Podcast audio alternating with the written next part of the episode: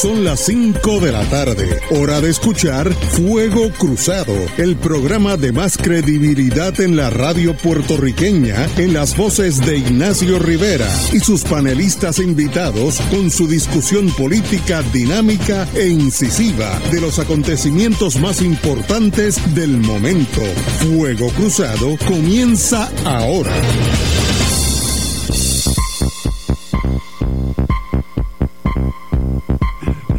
Muy buenas tardes amigos y amigas de Fuego Cruzado. Hoy hay varias cosas en la agenda y a las seis viene la hora de Severino. Pero estamos aquí empezando de Rafi Anglada a mi derecha. Bueno, buenas tardes Ignacio y Arturo. Arturo, como Eh, siempre. Yo estoy sustituyendo a la compañera María de Lourdes, que probablemente llegue, probablemente no llegue, por eh, exigencias profesionales que le surgieron a última hora, Eh. o que se extendieron hasta última hora. Arturo, tengo un tema que yo creo que te va a agradar muchísimo. Es cierto que la última rivalidad tu hijo fue el número uno. Ay, caramba. ¿Verdad? Fíjate, como, como yo, yo sé llegarle a la gente. ¿Es verdad eso? Eso es una preguntita. Y él no lo esperaba. Una preguntita. Pero yo tengo mi fuente, sea, yo me muevo. No la esperaba.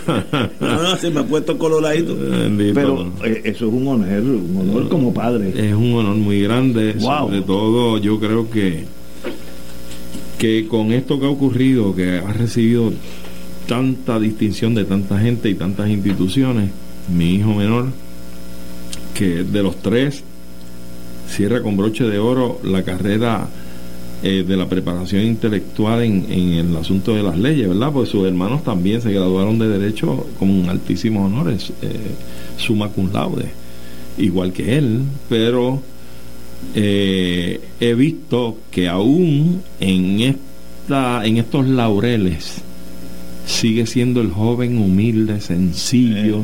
Eso habla, Y- aún, eso habla aún mejor de él. Y eso es, tiene una humanidad tan grande que eso es lo más grande que él tiene, más efecto- allá de los logros académicos. Para efecto de récord, estoy observando un padre derretido. Ah, sí, sí, sí. Eh, pues, y coloradito, eh, coloradito. coloradito en honor a sus hijos. Pero, pero Qué bueno. Arturo, una pregunta. Muchas Ellos gracias. fueron summa cum laude. ¿Tú fuiste summa cum No, laude? yo, yo fui raspa, cum laude, tú no sabías de eso. Ay, Eh. Bueno, pero que te felicito. Gracias, eso gracias. no hay, todos que somos padres, no hay felicidad más grande que ver los hijos triunfar en lo que ellos escojan. Ciertamente. Ser felices. Sí, eso es lo, el regalo más grande de la humanidad es ver los hijos que ya, ya no te necesitan. Eso, ¿tú sabes lo que qué felicidad es esa? Esa satisfacción es inmensa porque cuando tú sabes, ¿verdad?, de la calidad del ser humano que tú has podido procrear y criar. Y encima de eso tú observas y, y- y patentas que finalmente se hacen de la asada para arar su propio tejeno en la vida. Eso es. Tú quedas tranquilo. Yo creo que llega un punto de tú dices, he completado gran Sí, parte sí. de mi misión. Yo estoy totalmente de acuerdo. Falta contigo. el árbol y el libro. Eso es así. Eh, Los el árbol yo he, he sembrado varios veces. el libro, pues estamos en las notas todavía. Bueno, pues vamos a la política. El juez Anthony Cueva, excelente juez de paso, deja a Jessica Padilla en la jefatura de la Comisión Estatal de Elecciones. Había un movimiento por José Luis Dalmao, presidente del, del Senado, que sencillamente tiene una obsesión con que el gobernador tiene que nombrar a alguien, porque la ley dice, ese, los abogados a veces se enredan con las mismas leyes y sencillamente no piensa en nada excepto eso. Y el juez dijo, mire, eh, en este momento se queda de interina, el, el gobernador debe, debiera nombrar a, a, a la- a la- los que él eh, entienda que cualifican, pero sencillamente el, el- en, en- en lo que eso sucede, eh, eh, eh, la señora, la licenciada Jessica Padilla se queda como interina. No le veo cuál es la cosa, pero aquí las cosas chiquitas se tornan cruzadas. Eh, lo importante es que la Comisión Estatal de Elecciones sea con Chencho Pérez, que ahora mismo está sirviendo platos allá en un restaurante en Morovi. Lo importante es que Chencho me garantice que el voto mío va a contar igual que el voto tuyo. Eso es lo importante. ¿Quién es? ¿Qué título tuvo? Que si lo eligió, que si se le pasó el término. Son, eh, a- en inglés se dice aerobatics, a- aerobática como los pilotos que le gustan dar vueltas en el aire, eh, y en realidad no es irrelevante. Y, qué bueno que el sistema eh, funcionó. Eh, el gobernador ha nombrado o ha enviado, creo que dos o tres candidatos que el Senado los ha colgado inmediatamente porque estamos en la política chiquita. Y pues que se quede la interina. Pero eso tampoco. Pues ¿qué quieren? Que se cancelen las elecciones. en la vida hay que ser práctico. Lo importante es las elecciones y lo más importante es que la gente, el puertorriqueño, sepa que es un sistema honesto. Quién gane o quién pierda, eso para mí es secundario, compañero. Mira, Ignacio, yo entiendo que una de las peticiones que tenía este pleito judicial, perdón, era el que el tribunal declarara vacante la silla de la presidencia. No obstante, a pesar de que la está ocupando interinamente la vicepresidenta. Pues porque es parte de las funciones y de los deberes que tiene. A falta de un presidente, la vicepresidenta o vicepresidente entra en funciones como presidente interino. ¿Qué disposiciones puede haber? Y yo tengo que confesar que no he podido darle una ojeada en detalle al código electoral y a la ley habilitadora de la Comisión Estatal de Elecciones, si es que hay algún término para el ejercicio de una presidencia interina ante estas circunstancias, a pesar de que sí sabemos que la ley o el código establece que hay unos términos para que se pongan de acuerdo en consenso los representantes de los partidos políticos para llegar al, al consenso propiamente, perdonando la redundancia, y nombrar a un presidente de la comisión. De eso fallar, tendría que ir al, a, Cámara y Senado. Cámara y eh, y ahí las designaciones que haga el, gobernador. Y peor aún, recuerdo que el código tenía la nef, el nefasto antecedente de que fallado el asunto del referido a las cámaras legislativas para la aprobación o confirmación de un presidente de la Comisión Estatal, le correspondía que al Tribunal Supremo, mira tú, qué disparate de marca mayor. ¿Ah? Y el Supremo dijo, yo no tengo Y el Supremo dijo, no, esto es cuestión política, allá fuera las manos. Y yo creo que lo que debió haber hecho y lo hizo correctamente. En, en, el, en el mundo anglosajón hay una regla que yo no sé si existe en el mundo del Código Civil nuestro, que es necessity, the rule of necessity. la regla de necessity. Viene una elección en 11, menos de 11, de 12 meses. No, 11 meses. Básicamente. No, menos, menos de 11 meses, porque es noviembre algo. en noviembre 2 o 3. Eh, y estamos a 12. Viene una elección.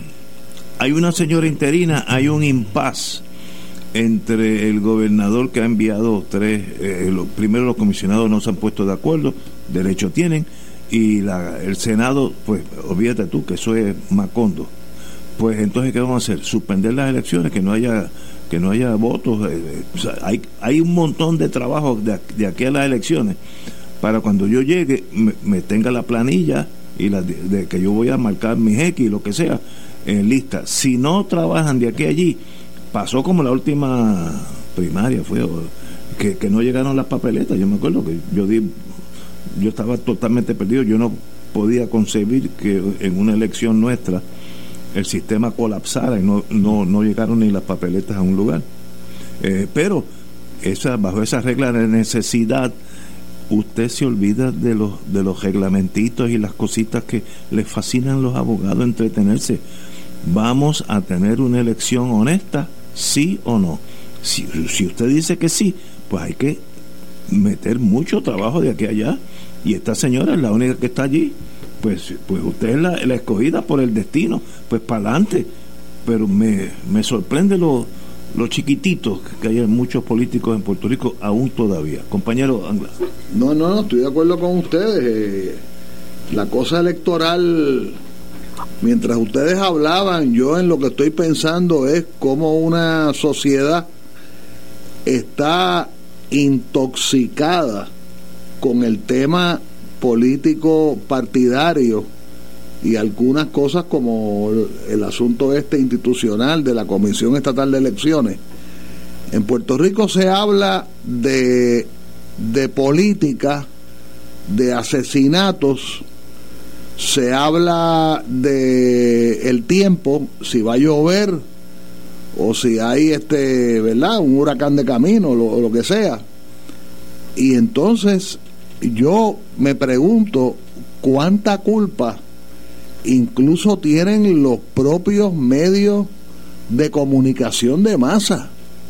O sea, aquí no se aquí no se habla un tema que tú has traído 500 veces. El tema de la, por ejemplo, de la sequía, el tema de la sequía. Pues cada vez que ahí se acerca una sequía, eh, dicen, "Ah, vamos a dragar, vamos a dragar."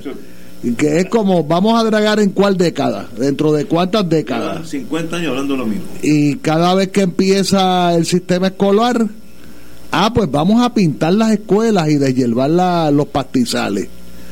Cuando se supone que eso no, no, no sea ni, ni, ni, tan siquiera una cuestión de que esté en controversia. Este, y ya hemos dicho, ¿verdad?, muchas veces que, que el sistema eh, no es pintar las escuelas eh, es la educación. Pero si entráramos en un asunto material, hay que empezar por el techo, olvídese de pintar la escuela. Y los matorrales, por supuesto que tienen que estar recortados. Pero es, es toda una deformación y yo me pregunto si hay una estrategia de adrede, por ejemplo, por ejemplo, este pasado domingo, hoy es martes, ¿verdad? Este domingo yo no puedo creer que un alcalde de Ponce se atreva a decir, fíjate, se atreva a decir, ah, que es que en un sueño Dios, le dio una orden. Y no me quiero meter, por supuesto, con lo, las creencias religiosas de nadie, pero me parece que ahí hay una engañifa, hay una, una mentira. Entonces, como no estábamos suficientes con lo del alcalde de Ponce, resulta que ayer eh, hoy sale la noticia de que hay un nuevo nominado para alcalde del San Sebastián por el PNP, eh, por supuesto, pues para cubrir el espacio de Javier Jiménez. Y entonces el señor, a manera de burlarse de un anterior alcalde, se burla diciendo y riéndose que ese ex alcalde tiene Alzheimer. Que es del mismo partido. Del mismo partido. pero, además está violando la ley. Sí, pero el, alcalde actual ya no es de ese partido. No, no, yo estoy hablando del nuevo candidato a alcalde por el PNP para San Sebastián. Correcto, que critica al alcalde actual. No, se critica al ex alcalde que dejó de ser alcalde 24 años. Porque recuerda, los cargos de alcalde son por 24 años. Los cargos de alcalde no son cada cuatro años. Es cada 24 años. Este, y algunos cargos legislativos también. Pero volviendo al tema, ese señor se ha burlado de, de un antecesor, de un ex alcalde PNP de San Sebastián, entre risotadas de que el señor tenía Alzheimer. Deberían meterlo preso. porque en el siglo XXI, en el 2000 casi 24, uno tiene que tener mucho cuidado. Cómo tú te burlas utilizando la enfermedad o la condición mental o la condición, la, que sea, ¿verdad? bullying, eh, eh, eh, bullying Es más que bullying, es más que bullying, es, es una ofensa. Claro. Y entonces uno se pregunta, bueno, ¿y cuál va a ser la barbaridad de mañana? Y la del jueves, ¿cuál va a ser? Estamos, tú sabes, estamos. Yo creo que hay un designio para tenerlos en la tontería todo el tiempo. Ignacio, crees que es un plan maestro? bueno, a lo mejor no es un plan maestro, pero, hay cierto de estrategia. Pero funciona. Mira, para cerrar el, el punto que estábamos hablando sobre la la presidencia y la presidencia. La señora presidenta. Es importante para que la audiencia entienda el dato de que la vicepresidencia en la Comisión Estatal de Elecciones no es creada por el nuevo Código Electoral del 2020, sino por la ley electoral de 1977. Wow. Pero se ocupa por primera vez bajo el consejo o el consenso de los cinco partidos allí representados en el 2020. Es que se nombra la primera vicepresidencia. Así que es un dato importante porque corrió la comisión desde el 77 hasta el 2020 sin vicepresidente, según el dato que tengo. Sí, bueno, el vicepresidente es bien importante si falta el presidente. Y aquí pues ha ocurrido ahora ese asunto, precisamente. Pues muy bien. Pero ese rule of necessity, que algo del mundo anglosajón, es excelente. Mire, cuando hay crisis, no se ataque con los reglamentitos y las cositas y, el procedimiento, eso es jugar a los chiquitos. Tengo otra crítica. Yo esta mañana me levanté temprano, siempre me levanto temprano, pero también en televisión como a las seis y media, siete, y vi al señor presidente del Senado, el senador Dalmao, José Luis José Luis Dalmao, endosar absolutamente el alcalde de Ponce. Que políticamente que hay que cuestionarse y esa gente ah, por dónde están caminando. Pero anyway pero partió de una premisa incorrecta. Él dice que como es tiene la presunción de inocencia nadie puede tocarlo que se dilucide todo. Eso no es verdad. La presunción de inocencia es en cuanto a una acción del Estado eh, con un ciudadano. Un policía no puede cogerme por la oreja llevarme preso y dejarme allí. Hay unos procedimientos y, se presume ante el Estado que yo no robé el banco hasta que me lo prueben. Eso es en lo criminal, eso existe, es parte de la Constitución.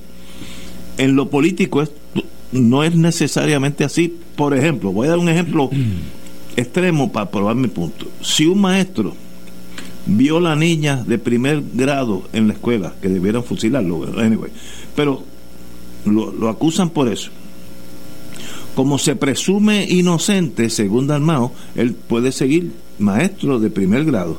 Mire, eso no es cierto, eso no es verdad. El Estado puede tomar medidas cautelares. Cautelares se acabó. Pero me extrañó que mezcló lo criminal como, como es, es inocente, se pruebe culpable, el Partido Popular está detrás de él, yo como presidente eh, no tengo queja, ese es mi amigo, eh, van a perder a Ponce y entonces parte del hecatombe del Partido Popular, que yo creo que en la historia todo llega a su momento. Yo creo que es bien conveniente que desaparezca. Esa grabación de hoy es un, unos rayos X, un CT scan del colapso de ese partido. Alguien que está acusado de cuatro cargos, etcétera, etcétera, que está suspendido tú dices no lo pueden tocar, él va a seguir y, espero que gane. señores, y el pueblo, eh, y, y, de paso, su, él parte de una premisa errónea. La presunción de inocencia aplica en lo criminal. Si a mí me acusan de haber robado un banco, yo estoy, yo, el sistema me presume inocente. Si yo, si yo violo a alguien en primer grado, no voy a seguir maestro en primer grado, me sacan por la necesidad del Estado de protegerse. Me sorprendió mucho en el sentido negativo la defensa férrea que le dio a este señor, creo que se llama Irizarri, que es lo mejor que le ha pasado al Partido Nuevo y a Victoria Ciudadana y al PIB en Ponce. Es lo mejor porque este señor está muerto en vida. Y cuando empiezan a decir que Dios me dijo, eso es peor aún. Quiere decir que ya hay algo de enajenación. Mira, Ignacio, tengo dos comentarios que hacer. Uno eh, eh, relativo a lo que tú planteas de lo que son las vertientes, en este caso, de lo que es el encauzamiento criminal y la presunción de inocencia y lo que es cuando eso raya o choca con el desempeño de algún funcionario y las medidas cautelares que hay que tomar. El ejemplo más claro que tenemos es cuando un funcionario público, inclusive a nivel administrativo, ni siquiera criminal, a nivel administrativo es objeto de un procedimiento investigativo, de querellas, etcétera. ¿Cuál es la medida estándar que existe? Separación de empleo y no de sueldo. Fíjate, ¿por qué no de sueldo? Porque usted no lo está castigando con despedirlo. Usted lo está separando provisionalmente del desempeño de sus funciones. ¿Para qué? Para que no se afecte la investigación, no se afecte el proceso, pero le mantiene un derecho propietario que tiene, que cobrar su salario. Si la investigación concluye en que falló y la medida disciplinaria es la expulsión o la suspensión de empleo y sueldo, pues entonces ya se aplica. Pero provisionalmente esa es la medida cautelar se le separa de, de sus funciones sin tocar su salario. En, en términos políticos, yo, ah, para mí esto, porque no es tan solo José Luis Dalmao, yo creo que en, la, en el anuncio que hizo el alcalde, si mal no recuerdo, eh, eh, pienso en un pietaje que pude observar televisivo donde aparecía el alcalde, creo que es de Villalba, que aspira al Senado, Hernández, que compitió por la presidencia del PPD, y también otro candidato más al Senado por acumulación aparecen junto al alcalde y otros y otros del liderato del Partido Popular apoyándolo en la candidatura a la reelección. ¿Y qué me da a mí esto de radiografía? que el Partido Popular está destruido en Ponce. O sea, no tienen un candidato alterno al doctor que, es alcalde de, Ponce. Porque esto, esto es que hay ausencia de liderato en Ponce. Buena idea. Hay ausencia de liderato en Ponce. El único que queda es. Tú tienes un cadáver y dices, estoy con el cadáver, con el muerto. ¿Me sigue? Eh, yo no puedo creer otra cosa, es que no me dan otra lectura. hay, hay, otros candidatos populares. Hay un representante que, que no suena, yo Luis Penchi en Radio Isla lo promociona todos los días. Eh, no, no, lo, promociona en la radio. para, Ponce, para, ser alcalde de Ponce. Bueno, tiene que salir. Este, pero aparentemente este alcalde tiene una mezcla con, con los fundamentalistas en Ponce. Y te digo más. Bueno, ya viste el discurso de ayer. Te digo más. Si él, si él se, se quita de candidato a alcalde de Ponce, va y se cuela en el proyecto Dignidad. Porque fíjate, ah, es el, el único alcalde en la historia de Puerto Rico. en, toda, en toda la historia de Puerto Rico que en un sueño Dios le habló. Que eso, que eso es una falta de respeto. Pero digo, para, para citarlo, para poner las palabras en su boca, eh, él puede decir que él, que él durmiendo, tuvo un sueño. Eh, no, no, él, él recibió un mensaje del Todopoderoso. Imagínate. Pero qué bueno. Mira, pero candidatos hay, lo que pasa es que, que la estructura partidaria. Pero, no suenan, no suenan. Hay un representante que. Pero, pero mira. Que lo menciona Penchi todos los días en la radio. Penchi. Penchi es de Ponce, así que él sabe quién es son. Penchi ha hablado con nosotros para tirarlo al aire. Vamos a una pausa, amigos. Yo quiero a alguien que me acompañe, que me lleve cositas a casa, que pueda hablar por teléfono, alguien que esté conmigo. Afiliado de Triple S Advantage, estamos contigo. Con la aplicación Triple S en casa, te llevamos salud a tu hogar para que no te pierdas ni una receta. Es fácil de usar y tú o tu cuidador pueden hacer la orden. Además, con Teleconsulta MD, tienes acceso a tus citas médicas virtuales desde tu hogar. Elige vivir en salud con Triple S Advantage. Actor pagado. Fuego Cruzado está contigo en todo Puerto Rico en Ponce y la región sur por WPAB 550, la radio del sur de Puerto Rico.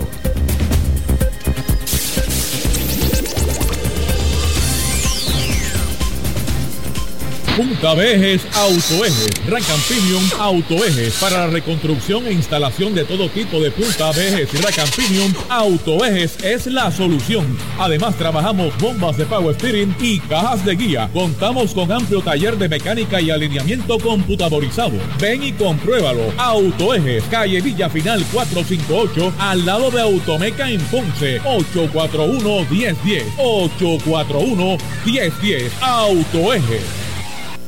En Farmacia Apotecario, nuestro mayor interés es proveerle salud y bienestar a usted y a los suyos. Nuestro amplio recetario incluye medicamentos para pacientes HIV. Preparamos mezclas farmacéuticas y le llevamos su receta a su casa o trabajo. El licenciado Cintrón y el personal de la Farmacia Apotecario está dispuesto a atender sus necesidades o preguntas sobre sus medicamentos y farmacoterapia. Estamos en la avenida Tito Castro, número 625, Urbanización La Rambla, en Ponce. Nuestros teléfonos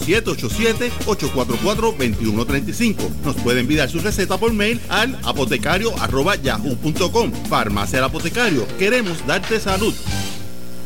Llega la santa venta a los dealers Henry Motors. Llegaron los Nissan 2024, se van los Nissan 2023. Versa Centra, Kicks Road, Pathfinder, Murano, Armada y las Pickup Frontier y Titan. Con descuentos de hasta 3 mil dólares. Alfombras, gasolina, lavado de auto y tablilla. Donde mejor se paga tu trading. Del miércoles 6 al sábado 16 de diciembre. Estamos localizados en la Avenida Las Américas en el Ponce Bypass. Financiamiento disponible a través de Oriental Bank. Sujeto a aprobación de crédito. Ciertos términos y condiciones aplican. Llega la santa venta a los dealers Henry Motors. Pura liquidación de vehículos usados 2022 y años anteriores. Compactos familiares, utilitarios y comerciales. Comenzando el miércoles 6 al sábado 16 de diciembre. Vehículos en exhibición 24 horas al día en las facilidades de Henry Motors en el Ponce Bypass. Es la santa venta. Ah, y los tenemos nuevos también. Financiamiento disponible a través de Oriental Bank. Sujeto a aprobación de crédito. Ciertos términos y condiciones aplican.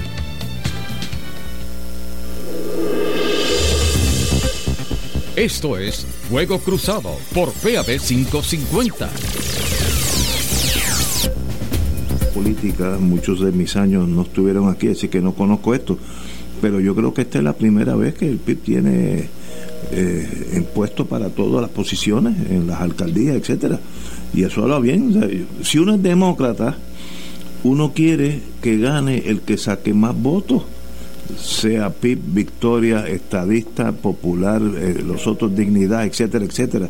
Y yo no, eh, lo tiran eh, con, con, una excepción, únicamente se excluye la candidatura a San Juan, porque ahí el acuerdo con Victoria Ciudadana es que Jesús Manuel, Manuel Natal va a ser el, el candidato de los dos partidos para San Juan. Pues derecho tienen yo no tengo problema con la democracia.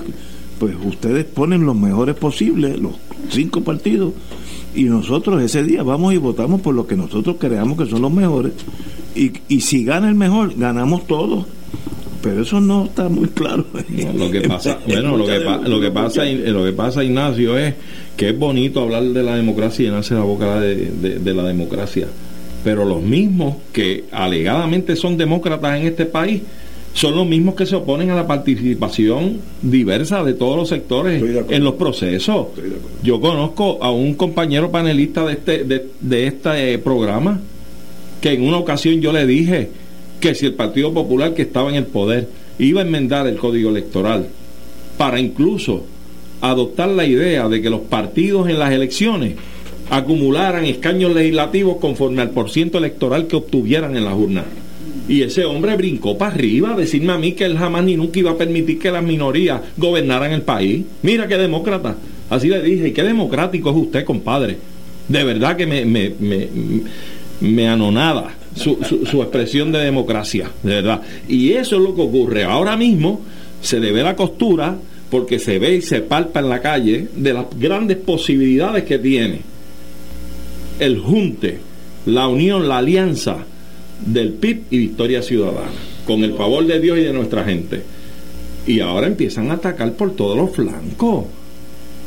Aquí se ha dicho incluso que ha habido y que corrupción en el Partido Independentista. Yo reto aquí, lo reto personalmente, que nos diga en qué auditoría de la Comisión Estatal de Elecciones se le ha señalado un vellón o un lápiz que el PIB se haya llevado de allí. Y que nos diga qué legislador del PIB, desde los años cuarenta y pico para acá, se ha llevado algo de la legislatura y ha sido acusado por corrupción.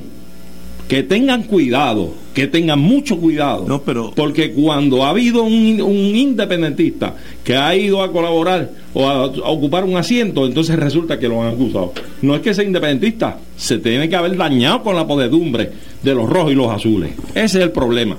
Yo lo que veo es una reacción casi animal de la jungla los dos partidos antes eran intocables, eran tigres de Bengala, cuando la gente los veía se, escondían los otros animales.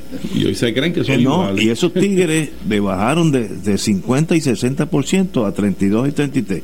Es un hecho aritmético, eso no puede debatirse, están en 32 y 33. Por tanto, están asustados porque ven sus fuerzas disminuyendo. Entonces le añades a eso que tú sientes que hay malestar en el, en el pueblo y entonces se desembocan por Victoria Ciudadana, PIB, dignidad, se, van para otros lados. Eso hace que esos tigres cojan más miedo porque están heridos y entonces lo que tú esperas este año pasos a todos no lo que y ya mismo viene cuando el comunismo, el comunismo. el comunismo cuando empiecen a hablar de comunismo vamos a celebrar aquí este una fiestecita sin alcohol pero la vamos a celebrar. Pero imagínate si el presidente de la cámara lleva así que será un junte demoníaco. Demoníaco ya estamos por mira para allá. Una cosa increíble no y falta Fidel Castro el Che Guevara la falta que hace Fidel Castro así es muchos Fidel hacen falta en el, en el mundo wow bueno, ahí yo, ahí yo voy. Yo. Eso, es para que, eso es para que vayan llevando. Tú, tú parece que diste un coletazo con, con la, de, la, de, una de esas fieras que nos agitaste. Pero esperen el año más mortal entre unos y otros porque están heridos los tigres. Y cuando el tigre, con, cuando cualquier animal se hiere y se siente en peligro, es mucho más agresivo que antes. así que, así que, eh, bueno, yo quiero, ese día vamos a celebrar aquí, cuando empiecen a hablar de Fidel Castro, digo, muchos de ellos no, no saben que Fidel Castro se murió, pero los muchachos a veces tienen, no, y hablan de Chávez como si estuviera por ahí caminando. Pero eso viene porque estamos, los grandes partidos, que antes estábamos cómodos, no importa lo que pasara, iba a ganar uno de los dos, hoy no es así. Y entonces, pues, ese tigre empieza a sangrar y se pone asustado y es bien peligroso. Y así que ya vendrán historias y problemas personales de los políticos, aunque se han inventado, pero desgraciadamente así es la política en casi todos los países del mundo. Pero, esto es Puerto Rico. Y, tú tienes razón, y por eso se han visto tantos cambios en distintos gobiernos y elecciones en, en, el mundo y en nuestra América Latina y en Europa. Pero tú sabes lo que es eh, lo que eh, lo que retrata toda esta situación y esta historia reciente de, de, las elecciones y demás que los partidos principales que han gobernado el país no han tenido la capacidad de escuchar captar el sentir de la gente y poder readaptarse. Es que han estado constante y consistentemente tratando de obtener y preservar el poder para hacerse de buenas posiciones, de ayudar a los amigos, beneficiar a los amiguitos, conseguir los buenos beneficios económicos de, de la financiación de las campañas, etcétera, etcétera. Y no atienden las necesidades del país. O sea, en estos años últimos, lo que hemos visto que ha sido que no tenemos enfermeras, los médicos se van, la Universidad de Puerto Rico se le quitan los fondos. esto es un desastre por todas las esquinas. ¿Y con qué proyecto nuevo vienen, con qué proyecto nuevo de gobierno y de atender los problemas de la gente viene el Partido Popular y el PNP? Yo no he visto ninguna fórmula, no tienen nada en la manga añorando el pasado, mira tú. Y el otro con lluvias de millones de dólares. ¿Para qué? Para crearte dependiente, estar ahí. No hay nada de desarrollo económico. No hay nada de estructura. Y tú dices, ¿dónde está y para dónde vamos? Por eso es que la gente mira para otro lado que no es ni rojo ni azul. Eso es lo que está pasando. Eso es lo que está pasando. Mira, yo diría que los, los grandes líderes del mundo tenían o tienen una comunicación con el pueblo en las cosas buenas y las cosas malas.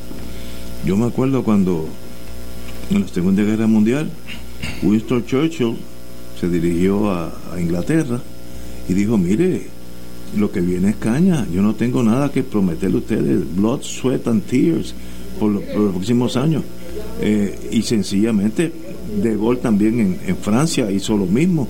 A veces hay que, yo creo que a mí me gustaría que el gobernador o el próximo gobernador o gobernadora eh, un día se sienten, mire, quiero hablarle al pueblo, como hacía Roosevelt, Fire Chat, eh, hablaba como si estuvieran viendo, ¿cómo se llama el Fire Chat? Eh, donde se pone la, la, madera y se prende. Sí, sí, lo La, la, la chimenea. En su casa. Vamos a hablarle el domingo a las seis y me diga las cosas como son el problema que tiene Puerto Rico es este. Las carreteras estamos haciendo lo mejor posible, pero va a haber un problema porque no tengo el dinero. Las escuelas, pues hay que cerramos ya tantas y tenemos que el sistema médico está fallecido. Que me diga, yo creo que yo lo admiraría más que decir, no se preocupe Ignacio, lo suave. Todo está perfecto. Este FEMA no va a curar de todo, que en muchos sentidos es verdad, pero que me hable la verdad. Y entonces nosotros hemos hecho como una subcultura de que los ninguno de los políticos habla nunca nada sé en serio. lo, encubren. Todo es espejismo, lo que venden pues son ilusiones. Por ejemplo, ahora mismo que tú hablas y dices, mira, eh, que me diga la verdad con relación a educación, con relación a salud, que sea, la carretera, eh, la infraestructura. Pero pues tú sabes lo que te dice el político.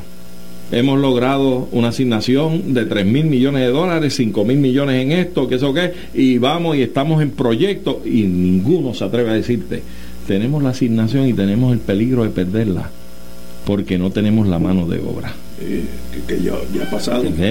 Y eso no lo la verdad y nosotros yo yo aguanto que me digan las cosas en serio sea de un amigo o sea político pero pero eso es otro mundo tenemos que ir a una pausa y regresamos con la ex representante Tata Charbonnier yo quiero a alguien que me acompañe, que me lleve cositas a casa, que pueda hablar por teléfono, alguien que esté conmigo. Afiliado de Triple S Advantage, estamos contigo. Con la aplicación Triple S en casa, te llevamos salud a tu hogar para que no te pierdas ni una receta. Es fácil de usar y tú o tu cuidador pueden hacer la orden. Además, con Teleconsulta MD, tienes acceso a tus citas médicas virtuales desde tu hogar. Elige vivir en salud con Triple S Advantage. Actor pagado. Fuego Cruzado está contigo en todo Puerto Rico en Ponce y la región sur por WPAB 550, la radio del sur de Puerto Rico.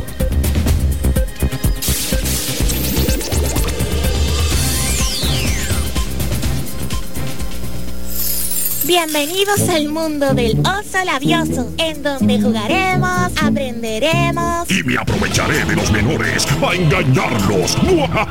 Descubre cómo proteger a los menores de contenido inapropiado, grooming, cyberbullying, sexting y phishing. Cinco peligros cibernéticos que todo padre debe conocer. Entra a protegetusdatos.pr.gov y manténlos protegidos. Gobierno de Puerto Rico. Tienes que poner tu negocio al día y Comercial La 14 en Juana Díaz y Caguas tienen todo lo que necesitas para poner tu negocio a otro nivel. Para restaurantes, cafetería, pizzería, food trucks y negocios en general tenemos todo, todo lo que necesitas. Hornos, estufas, planchas, freidoras, botelleros, neveras, fregaderos de bar, calderos, utensilios, todo, todo lo que necesitas para equipar tu negocio lo tenemos con financiamiento disponible. Echa pa' acá, llama ahora al teléfono 787-837-0014 en Juana Díaz y el 787-703-1300 en Caguas. Búscanos en Facebook para equipar tu negocio. Comercial La 14 en Juana Díaz y Caguas. Laboratorio Clínico Clausels, siempre atentos para servirle a usted y a su familia, ofreciendo visitas al hogar para servicios de laboratorio con cita previa, recibiendo órdenes médicas, análisis de colesterol y todos los análisis. El Laboratorio Clínico Clausels cuenta con los mejores equipos sofisticados y totalmente automatizados para brindarle al paciente un servicio con prontitud y exactitud. También resultados por internet. Laboratorio Clínico Clausels 787-841-1401. 787-841-1401. Localizados en la calle Victoria número 333 Ponce. Servicios de laboratorio de la más alta calidad. Esto es Fuego Cruzado por PAB 550. Íntimo, pero la conozco. Ella me ha sustituido aquí una o dos veces hace ya unos años y sencillamente verla en esta encrucijada de corrupción política es algo que me jamaquea a mí, yo creo que jamaquea a casi todos los puertorriqueños. Y ya empezó el juicio y están saliendo cosas, ningún juicio es perfecto, como dicen los abogados de corte. Ya salió que eh, una de las de las empleadas de ella le subió el sueldo que ganaba más que el presidente del Senado, más que el presidente de la Cámara, perdón y de eso ya tenía que devolverle algo. 8 mil mensuales. 8 mil mensuales, imagínate. Y hoy salió que el marido de la señora Charbonnier, esto es, esto es testimonio, eh, que en corte abierta, eh, escondió un dinero en una vasija en, bajo tierra. En un termo. En un, imagínate, eh, eso no ayuda al caso. Eh, sencillamente, pues es, es un ejemplo, más allá de la señora Charbonnier, es un ejemplo del colapso en algunos renglones de la política de Puerto Rico. Porque eso es casi, estamos viendo una película esa de Hollywood, de, de gángster y cosas, pues más o menos eso, pero de verdad. Y sencillamente, pues esta señora se expone como es un elected official, un, político electo por el pueblo, cuando se le prueba corrupción, etcétera, etcétera, la, la cárcel es mandatoria en lo federal. Allí no hay este, sentencia suspendida, probatoria, es mandatoria. Se está jugando todo por todo. Yo no sé si es que no, no le, porque ella tiene dos excelentes abogados eh, y sencillamente no sé si es que el, la fiscalía no le hizo una oferta de transacción, pero era para haber sido práctico. Si se lo ofrecieron, pues llegar a un acuerdo. Porque ahora se está jugando todo por el todo y tiene un caso. ¿Por qué yo nunca entierro, nunca he enterrado dinero en una vasija, un termo, en tierra abierta? primero que no he tenido el dinero para entejar, para empezar, y segundo que vivo en un apartamento donde no hay ni tierra. Pero esto lo digo como chiste, pero por ejemplo, lo, el lado negativo del caso, un jurado dice, pero ¿quién, ¿quién va a enterrar? ¿Por qué tú vas a enterrar dinero en un patio? ¿Qué, te fuerza a ti? Si hay banco, o hay, hay, una lata, cuando yo era chiquito en la Junta, una lata de esas Kibler que metían el dinero, los cuatro pesos que sobraban los metían allí. ¿Por qué debajo tierra? Pues para que no los vean. Así es que este es un caso serio que más allá de la señora Chargolier y su señor esposo Monte, prueba el colapso de una gama de políticos en Puerto Rico que llegan para el tumbe. Hay cuatro o cinco alcaldes ya acusados, o sea, no estamos hablando que van a ser acusados, ya los acusaron. Así que Puerto Rico tiene que examinarse y ver si es posible salir de este zafacón político donde hemos estado ya unos años. Compañero. Mira, Ignacio, este caso definitivamente impacta. Yo a Tata Charbonier la conozco porque ella era muy activa en el Colegio de Abogados también. Y, esto, y conozco, si mal no recuerdo, a su esposo también. Yo no sé si él estuvo en algún momento en, en asistencia legal, o servicios legales, pero son personas que conocí que entendía que eran personas, ¿verdad?, sumamente honestas y limpias y, y esto pues choca, impacta, ¿verdad? Más cuando son personas que tú conoces.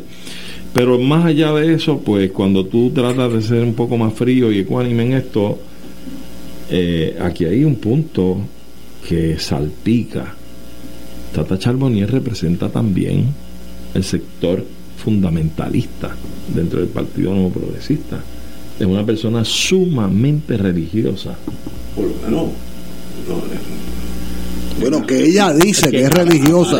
Aparenta, aparenta, aparenta, ser, haberlo sido y, todavía citando salmos en, en estos días. Este, y entonces lo que quiero decir es que no tan solo impacta el asunto político respecto, digo, no tan solo, sino que a su vez, impactando el asunto político dentro de su estructura partidaria, también tiene un sector con el que ella se ha identificado previamente y el partido de ella también, este, que queda impactado con estas acusaciones. Esto no es fácil.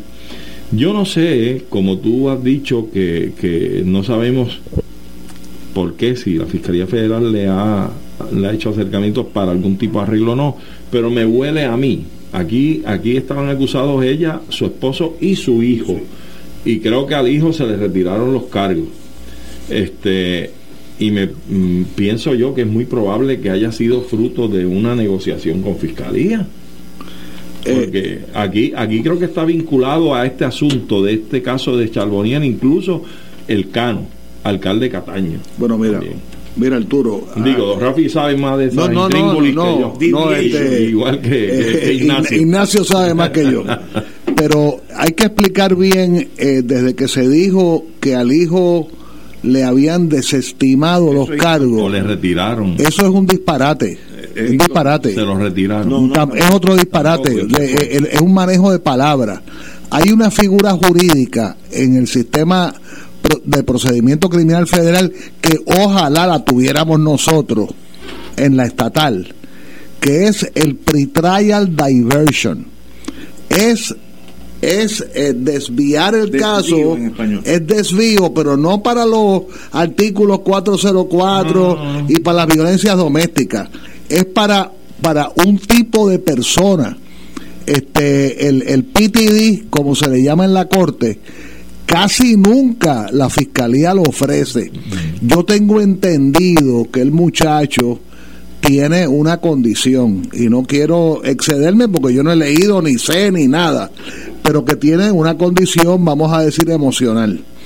Este, y es un excelente, una excelente oportunidad para que la fiscalía diga, déjame sacar esto del medio, y para que un, una mamá y un papá digan, déjame sacar al muchacho del medio. Correcto. Entonces, eh, es un meeting of the minds. O sea, Ahora, el ese fue el mecanismo. El PTD es, es, es, un contrato, es un acuerdo en privado entre ese muchacho y fiscalía, donde no se le va a interrogar y no se le va a, a, hacer debriefing, no, no. Se le dice, mira, este, vamos a hacer esto, y el muchacho con que diga, mira, sí, este, yo, yo, yo debía haber pensado mejor, o alguna expresión, ¿verdad?, inculpatoria.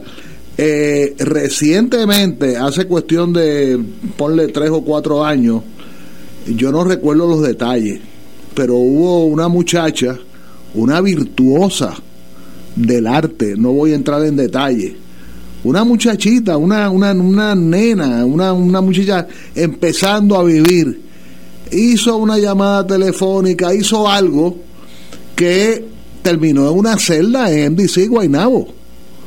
Pero cuando bajaron los humos de ambas partes, pues la muchacha eh, entró en un PTD que no es cooperar eh, y tampoco es, vamos a decir, no es una negociación en el sentido clásico de la palabra. Ahora, a lo primero que tú planteabas de que si la fiscalía le ofreció o no le ofreció, mira, han transcurrido tres años y medio. Las ofertas no es tanto que se ofrezcan. El, como tú sabes mejor que nadie, el, el, abogado llama al fiscal y le dice, mira, este, este, mi cliente está empezando a vivir o lo que sea, o tiene hijos o lo que sea. Eh, vamos a ver qué podemos lograr pero hay que ser humilde para eso. Y el problema es que los peores clientes en Puerto Rico, peores, son los políticos. Sí. Eso es cierto. Porque los políticos se, no, y el día que tú los representas, el político cree que él te está haciendo un favor a ti. Porque gracias a la prominencia de él, tú como abogado vas a ser pues más reconocido, más famoso de lo que eras antes. mira el tipo de arrogancia. Y los segundos peores son los policías. Porque los policías típicamente, como se creen que conocen el derecho estatal, no conocen el derecho federal y no conocen la mecánica. Son clientes horribles porque no son humildes, porque no bajan la cabeza ante la comisión, digamos, de un error en la vida de uno, el que sea. Claro. Todos hemos cometido errores. Así que este muchacho, le deseamos lo mejor, tiene que haber sido una decisión muy sabia. El día que salió a la prensa, recuerda que ocurrió cierto problema en la corte y la juez tenía todo el derecho del mundo de sentirse molesta porque lo que se había hablado, se había hablado en el récord, pero eh, eh, al lado del estrado. Recuerda una cosa, lo que se habla en el, como sabemos, ¿verdad? Eh, se habla en el estrado para que no lo oiga el público y la prensa, pero está siendo grabado. Excepto que el juez diga, Amén. bueno, claro, exacto. Pero lo que te quiero decir es que eh, ese detallito, mira, este, hoy un distinguido compañero, excelente compañero, pero no practica en la federal, empezó a hablar que si una de las testigos tenía había prestado declaración jurada. Eso no existe. La palabra declaración jurada es un disparate. No existe. Porque no existe la declaración jurada en el sistema federal. Lo que ocurre es que si un agente te entrevista, que tú estás contestando so, so pena de, de, de, perjurio, perjurio. son cinco añitos. La Biblia es el agente. Lo que pasa es que la Dígale la gente está obligado a memorializar acto seguido en lo que llaman una forma, la 302 del FBI, la, eh, ahora no recuerdo, la 604 del, de la DEA, o no recuerdo. Y en esa, y en esa memorialización el agente pone todo lo que la persona, o los sustantivos, ¿verdad? De lo que la persona dijo. Eh, ta- tan reciente como hoy, abogados en los medios masivos de comunicación no lo hacen adrede. Pero decir declaración jurada es un disparate. Es un error. Es un error. Que no existe. No, no, no. la hay, Exacto. no la hay. Pero es que quieren opinar, Ignacio. Tú, el, día que tú me invites a, a- a discutir la corte de quiebra, Exacto. si yo me aparezco, soy un charlatán. Pero no me preguntes de la corte de quiebra. Eso es otro, otra galaxia. Eso es otra cancha. Eso es así. Y aclarado el punto, aclarado el punto, lo que sí no quita que probablemente haya llegado hasta la consideración de Charbonnier la posibilidad de que dijo, Yo me imagino, usualmente, yo no conozco alguno en mis 45 años de ser abogado federal. Yo he tropezado una o dos veces con casos donde son tan espantosos que la fiscalía dice: Mira, aquí no hay acuerdo de nada. Sencillamente, Vamos ganas o pierdas. Sí. Pero esa es la excepción, cuarenta y pico de años. Siempre uno puede negociar porque te economizas mucho, mucho dinero del Estado. Aunque gane el caso, gasta mucho dinero, tiempo de los jurados, o sea, de la corte. Eh, y uno se llega a un acuerdo, aún en casos de asesinato, siempre se llega a un acuerdo. Además que tú sabes que ese foro es una plancha de Londres. ¿No? Ah, es una plancha de Londres industrial. Eso tú pones pantalón a lo largo, la bajas y queda planchado. Allí aquello es terrible, papá. Pero mira, eso no es lo de aquí. Ah. No, pero es que mira, yo he visto eso y Anglada también. Las cosas que entran por el ojo, por el ojo o por el oído, tienen un efecto bárbaro. Por ejemplo, si yo soy jurado y yo veo que hace unos tres minutos el doctor Severino entró a esta sala Y la luz irrumpió. en y la yo sala. veo y yo veo el video yo tengo que seguir oyendo a ustedes hablar que si Severino está o no si lo estoy viendo Estados lo Unidos tiene mucho mucho mucho video y entonces tiene interceptaciones telefónicas la voz la voz mía eh, si un jurado la oye diciendo mira eh, voy para allá dame dame vérate el coñacito que prepárame el coñac eh, voy voy alguien me jurado vamos a decir que ya entró en evidencia ¿Puedes creer que no fuiste tú? pues se acabó el caso Excepto que es un amigo que yo conozco, y tú también lo conoces, que imita las Ah, voces. sí, sí, sí. Eso es terrible. Ahí puedes tener una buena defensa.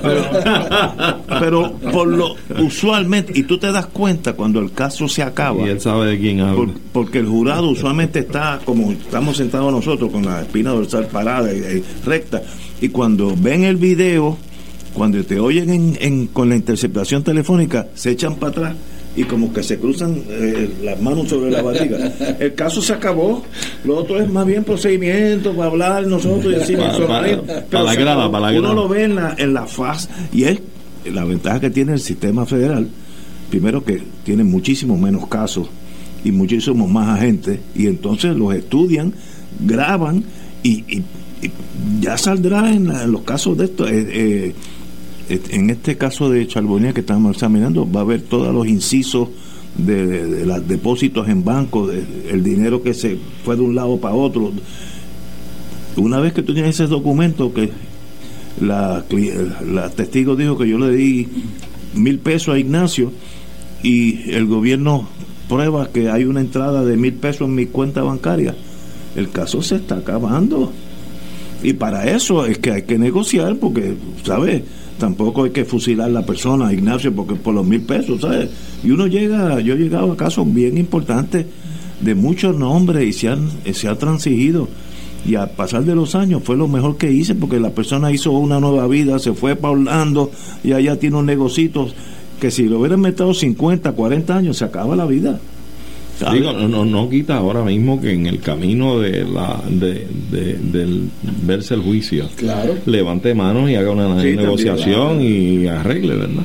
Pero eso es o sin negociación. O sin negociación. Porque, ah, también se puede. también. Porque si levantas la mano, por lo menos te ganas dos puntos. En la tablita de, de la guía de, la guía. ¿eh?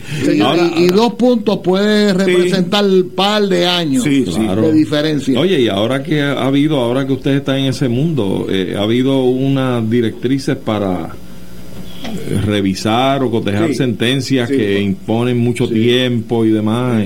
En, los primerizos, los que. Sí, los, que por primera vez han sido sentenciados en cierta en cierto Yo creo que es justo, tú sabes, no tampoco esta guillotina de meterle 800 años a una persona, ¿para qué? Con los primeros 40 de sobra, tú sabes, pero pero eh, en, eso han enmendado la ley en estos días. y yo creo que para bien. Tenemos que ir a una pausa, son las 18 horas y vamos con el compañero, ya sabemos. Ah, y vamos primero a una pausa y luego a Fuego Cruzado.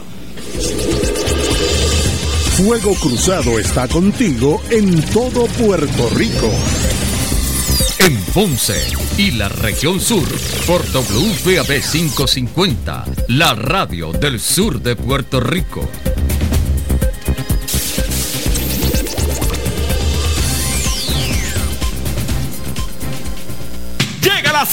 A los dealers Henry Motors. Llegaron los Nissan 2024. Se van los Nissan 2023. Versa Centra, Kicks Road, Pathfinder, Murano, Armada. Y las Pickup Frontier y Titan. Con descuentos de hasta 3 mil dólares. Alfombras, gasolina, lavado de auto y tablilla. Donde mejor se paga tu trading. Del miércoles 6 al sábado 16 de diciembre. Estamos localizados en la Avenida Las Américas sin el Ponce Bypass. Financiamiento disponible a través de Oriental Bank. Sujeto a aprobación de crédito. Ciertos términos y condiciones aplican.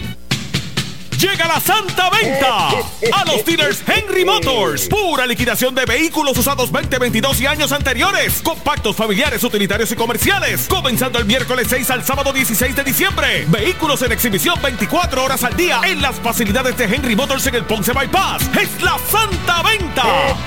Ah, y los tenemos nuevos también. Financiamiento disponible a través de Oriental Bank. Sujeto a aprobación de crédito. Ciertos términos y condiciones aplican.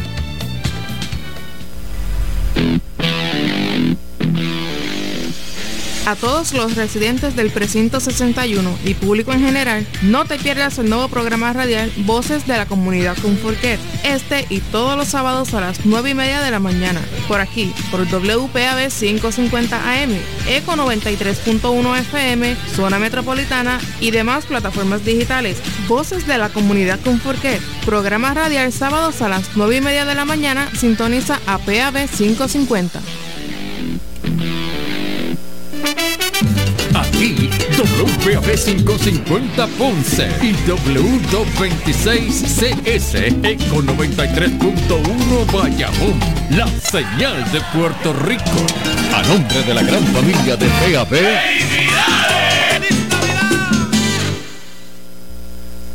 Ahora, de lunes a viernes, en horario de 9 de la mañana, aquí estamos con Zaida Ortiz y María Luisa Jiménez con el auspicio de Alarmas de Ponce, Farmacia Viva en Juana Díaz, Laboratorio Closers en la calle Victoria en Ponce, doctora Joyce Lynn Vargas González y el doctor Daniel Ruiz Soler, oficinas en el barrio Guayabal en Juana Díaz.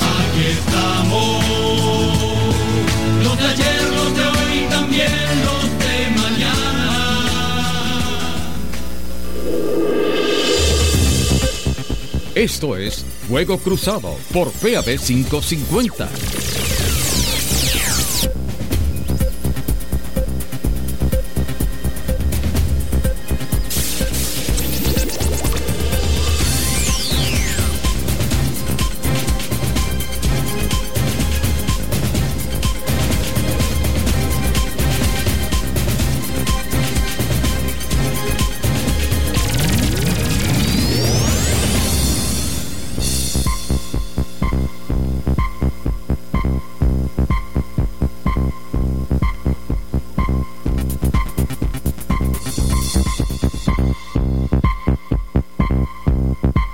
Beneficiario de Medicare, ahí estoy yo. Elige vivir en salud. Hoy me acompaña Tania Ramírez de Triple S Advantage y nos habla de cómo ellos te apoyan. Tania, buenas tardes. Buenas tardes, qué bueno estar nuevamente aquí, aquí hablándole a nuestros beneficiarios de Medicare sobre esos grandes beneficios que los apoyan todos los días. Y por eso, ¿verdad? Quiero hablarles hoy de lo que es la cubierta Platino Plus, una cubierta que ayuda tanto económicamente como la salud de nuestros afiliados. Porque, ¿verdad? Esta cubierta ofrece hasta 150 dólares al mes en lo que es la aportación de la prima de la parte B. Esto es dinerito que le va a sobrar adicional en su cheque del Seguro Social porque Triple S les ayuda a pagar esta prima. También cuentan con hasta 4 mil dólares en sus procedimientos dentales, que verdad para que se hagan sus implantes, sus coronas, sus canal, entre otros procedimientos. Cuentan con hasta 700 dólares en espejuelos para que se hagan sus monturas, sus capas recetadas, sus lentes de contacto y 95 dólares cada tres meses para sus artículos OTC para que puedan ir a la farmacia o ordenarlos a través de Triple S en casa también y recibirlos donde ellos necesiten. Wow. Y otra cosa bien importante son los servicios. Triple S cuenta con un servicio que le facilitan el acceso a cuidado al afiliado. Cuéntame. Es correcto, nosotros, ¿verdad? Siempre desarrollamos beneficios que cuidan la salud de los afiliados, pero es más importante aún desarrollar herramientas para que utilizar estos beneficios sea más fácil todos los días, tanto para ellos como sus cuidadores, que sabemos que son bien importantes. Y por eso contamos con lo que es la aplicación Triple S en casa, una, la aplicación que les permite recibir sus medicamentos recetados y sus artículos OTC donde sea que ellos estén. Así que, ¿verdad? Si usted tiene un medicamento que usted se toma, sabe que se tiene que tomar todos los días y se les va a acabar el refill, puede ordenarlos por esta aplicación de Triple S en casa y recibirlos donde sea que usted esté.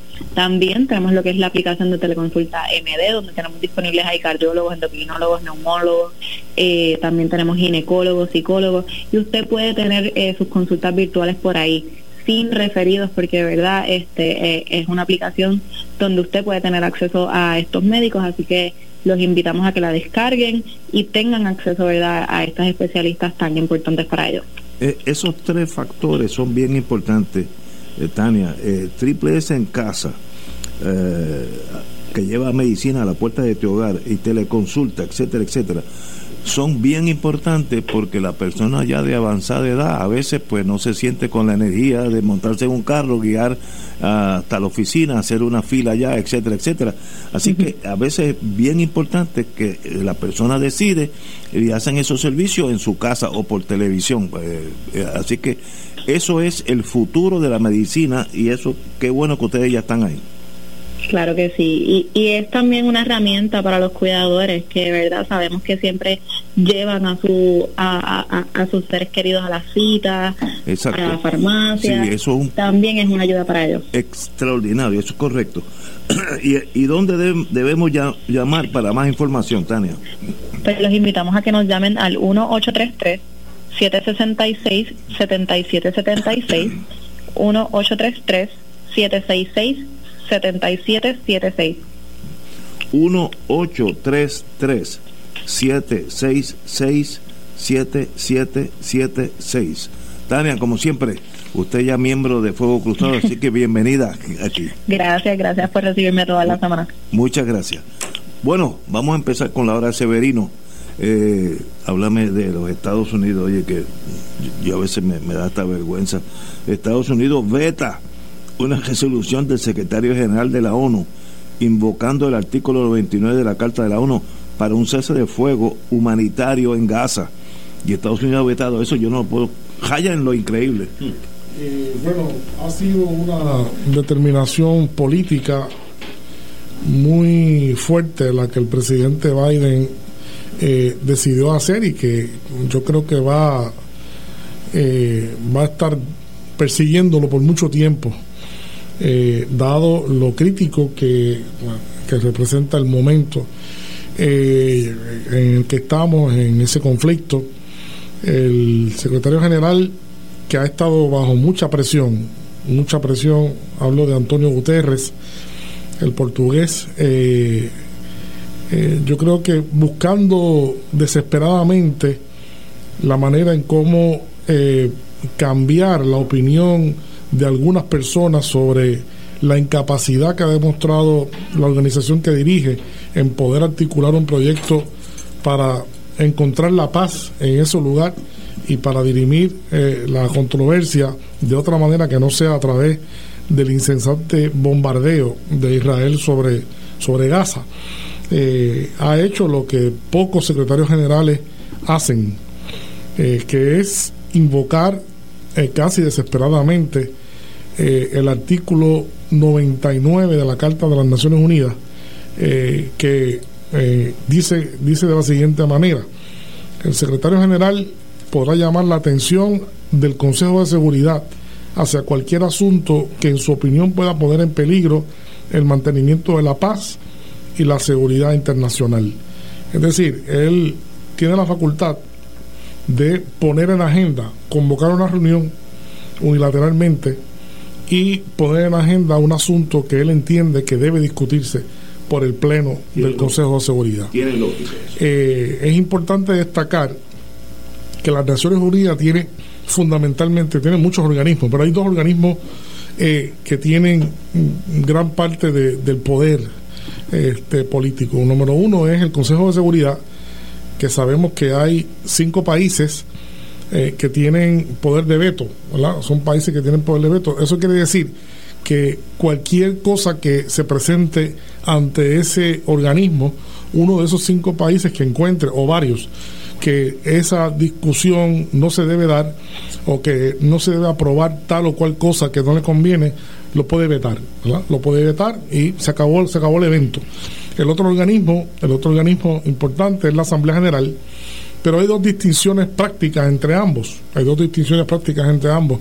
Uno, el Consejo de Seguridad tiene capacidad de que sus decisiones puedan ser vinculantes puedan ser vinculantes. Y eso hay que subrayarlo. Y la Asamblea General, pues toda eh, decisión de la Asamblea General no es vinculante, es simplemente una recomendación, una recomendación. Entonces, el secretario general asumió que debía presentar un informe ante el Pleno del Consejo de Seguridad eh, y yo lo pude ver y pude leer el y aquello aquello casi da ganas de llorar y de hecho, la expresión de él, yo nunca lo había visto así. Él es un hombre de un rostro afable, un rostro simpático. Estaba, básicamente se veía descompensado en su rostro, en su gesticulación ante, ante el grupo. Eh, la presidencia del Consejo de Seguridad se rota cada mes. Este mes eh, la ocupa Ecuador y, y, él pues miraba al presidente realmente para, para dirigirse este con el respeto que merece el presidente del comité, y le enumeró los hechos por los cuales él pide con ese artículo una tregua eh, humanitaria urgente en Gaza.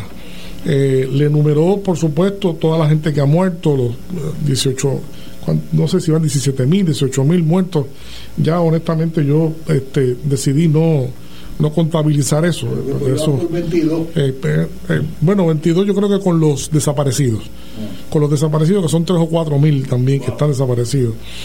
Eh, es tragedia. Es tragedia. Pero eh, él, yo creo que la parte más difícil para él fue cuando le explicó que 134 miembros de las Naciones Unidas que trabajan allí en Gaza han muerto. 134. Y es la cantidad mayor de funcionarios oficiales de Naciones Unidas que muere jamás en un conflicto. Jamás en ningún conflicto. Son ciudadanos de diversos países. Son de ciudadanos de diversos países, son funcionarios de diversos países. Eh, han muerto, han muerto 286 personal asociados al, al, brazo médico, enfermera, dentista, ¿verdad? todo lo que es em, eh, médico, mencionó todos los casos de personas que tienen por lo menos contabilizados con heridas abiertas sin tratar, heridas abiertas que no están siendo tratadas. Eh, bueno, hizo, hizo, presentó un cuadro, presentó un cuadro que era para salir llorando de allí. Eh, muy, muy duro, muy duro aquello, muy duro aquello. Y eh, sin embargo, pues, y lamentablemente no se pudo aprobar es bien curioso que de ese grupo de 13 países que votaron a favor Fueron 13 votos a favor, un voto abstenido y un voto en contra. ¿Quién fue la abstención? Eh, La abstención fue Reino Unido. La abstención fue Reino Unido. Padres y ahijados. Pero sin embargo, fija, fi- fijémonos que Japón, Japón, que es un país que ha renovado la cercanía a los Estados Unidos en los últimos tiempos, muy fuerte la relación, eh, eh, y Francia, que son miembros también del Consejo de Seguridad y tienen, po- eh, bueno, Francia tiene poder, poder de veto, eh, Japón no, Japón no, tiene poder de veto, Eh, pero este, votaron a favor, que son aliados de Estados Unidos fuertes, son aliados fuertes de Estados Unidos. Eh, el Reino Unido, de hecho, que el Reino Unido se haya abstenido, con una abstención se hubiese aprobado. La abstención no, no hace inválido el, la aprobación, ¿verdad? Si, si no hubiese habido la, la- la- Ni el voto en el contra. voto en contra. Lo que realmente eh, evitó es que el voto en contra, porque Estados Unidos tiene derecho. eh, eh, obviamente, eso ha dado toda una serie de, de comentarios y de muy fuertes repercusiones. Este, yo creo que no necesariamente en parte dirigida a Estados Unidos, pero los que más conocen, yo creo más dirigido al presidente de los Estados Unidos, el presidente Biden, ¿no? Sobre todo porque el presidente Biden vino con la promesa de que venía a enderezar muchas cosas que había eh, que había eh, este, virado al revés el su predecesor, el presidente Trump, ¿verdad? Vino con, con esa promesa de que iba a recrear la arquitectura eh, de las relaciones internacionales, eh, sobre todo en la ONU, y eso no eso no se ha visto, ¿no? Eh, eh, yo creo que, que es una acción muy muy fuerte, ¿verdad? Muy muy fuerte que, que ahora pues lo que está en agenda es que se espera que esta resolución sea llevada al pleno de la Asamblea General pero ustedes pues saben que, No que el llevarlo a la Asamblea General pues eh, de aprobarse que es muy probable que se apruebe pues no, no va a tener repercusión ¿Cuál era la repercusión? ¿Verdad? ¿Cuál era la repercusión? Es bueno que discutamos eso, ¿verdad? para que la gente que nos está escuchando sepa bien de qué se trataba. Era un- no, no dejaba de ser algo difícil, ¿no? En términos...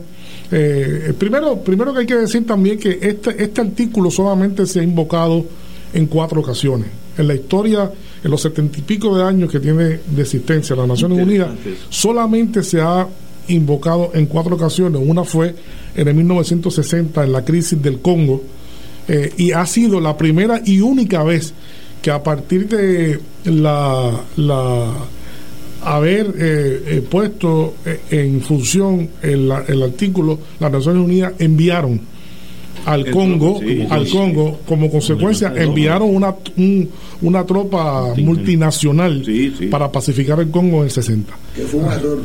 Eh, bueno, claro, hay una, eh, eso, cla-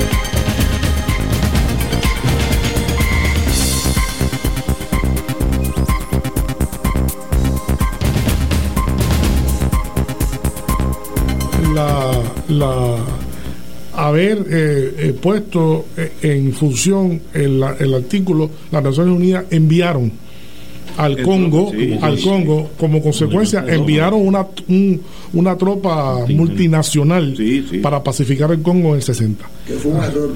Eh, bueno, claro, hay una, eh, eso, claro, alguna gente, ellos dicen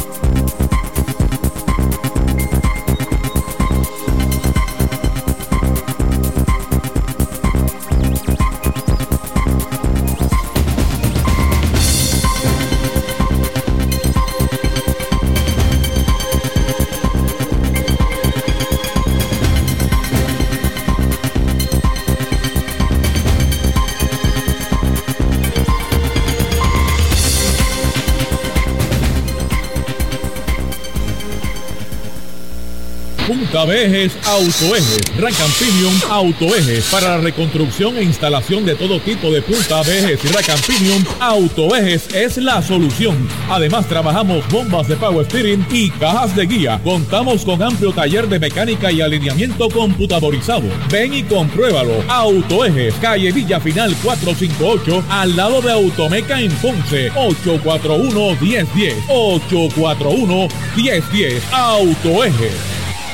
En Farmacia El Apotecario, nuestro mayor interés es proveerle salud y bienestar a usted y a los suyos. Nuestro amplio recetario incluye medicamentos para pacientes HIV. Preparamos mezclas farmacéuticas y le llevamos su receta a su casa o trabajo. El licenciado Cintrón y el personal de la Farmacia El Apotecario está dispuesto a atender sus necesidades o preguntas sobre sus medicamentos y farmacoterapia. Estamos en la avenida Tito Castro, número 625, Urbanización La Rambla, en Ponce. Nuestros teléfonos 787-844-2135. Nos puede enviar su receta por mail al apotecario.yahoo.com. Farmacia El Apotecario. Queremos darte salud. Galería Trinitaria te invita a visitar nuestro local en el nuevo horario de martes a sábados de 1 a 5 de la tarde. Nuestros atentos consultores están disponibles para ayudarte a seleccionar la obra de arte de tu predilección. Con tu visita obtendrás un boleto de participación para el sorteo de una obra de arte cortesía de la Galería. Estamos en la Avenida Fagot 2980 Ponce. Galería Trinitaria, arte para todos. 259-1034. Esto es Fuego Cruzado por PAB 550. etcétera, y hubo las primeras víctimas, que fueron por el inglés también, al principio. Que era el momento entonces de sentarse a buscar los acuerdos que habían para ver si se lograba una salida negociada de, de una creación de los dos estados, ¿verdad? Palestino-israelí.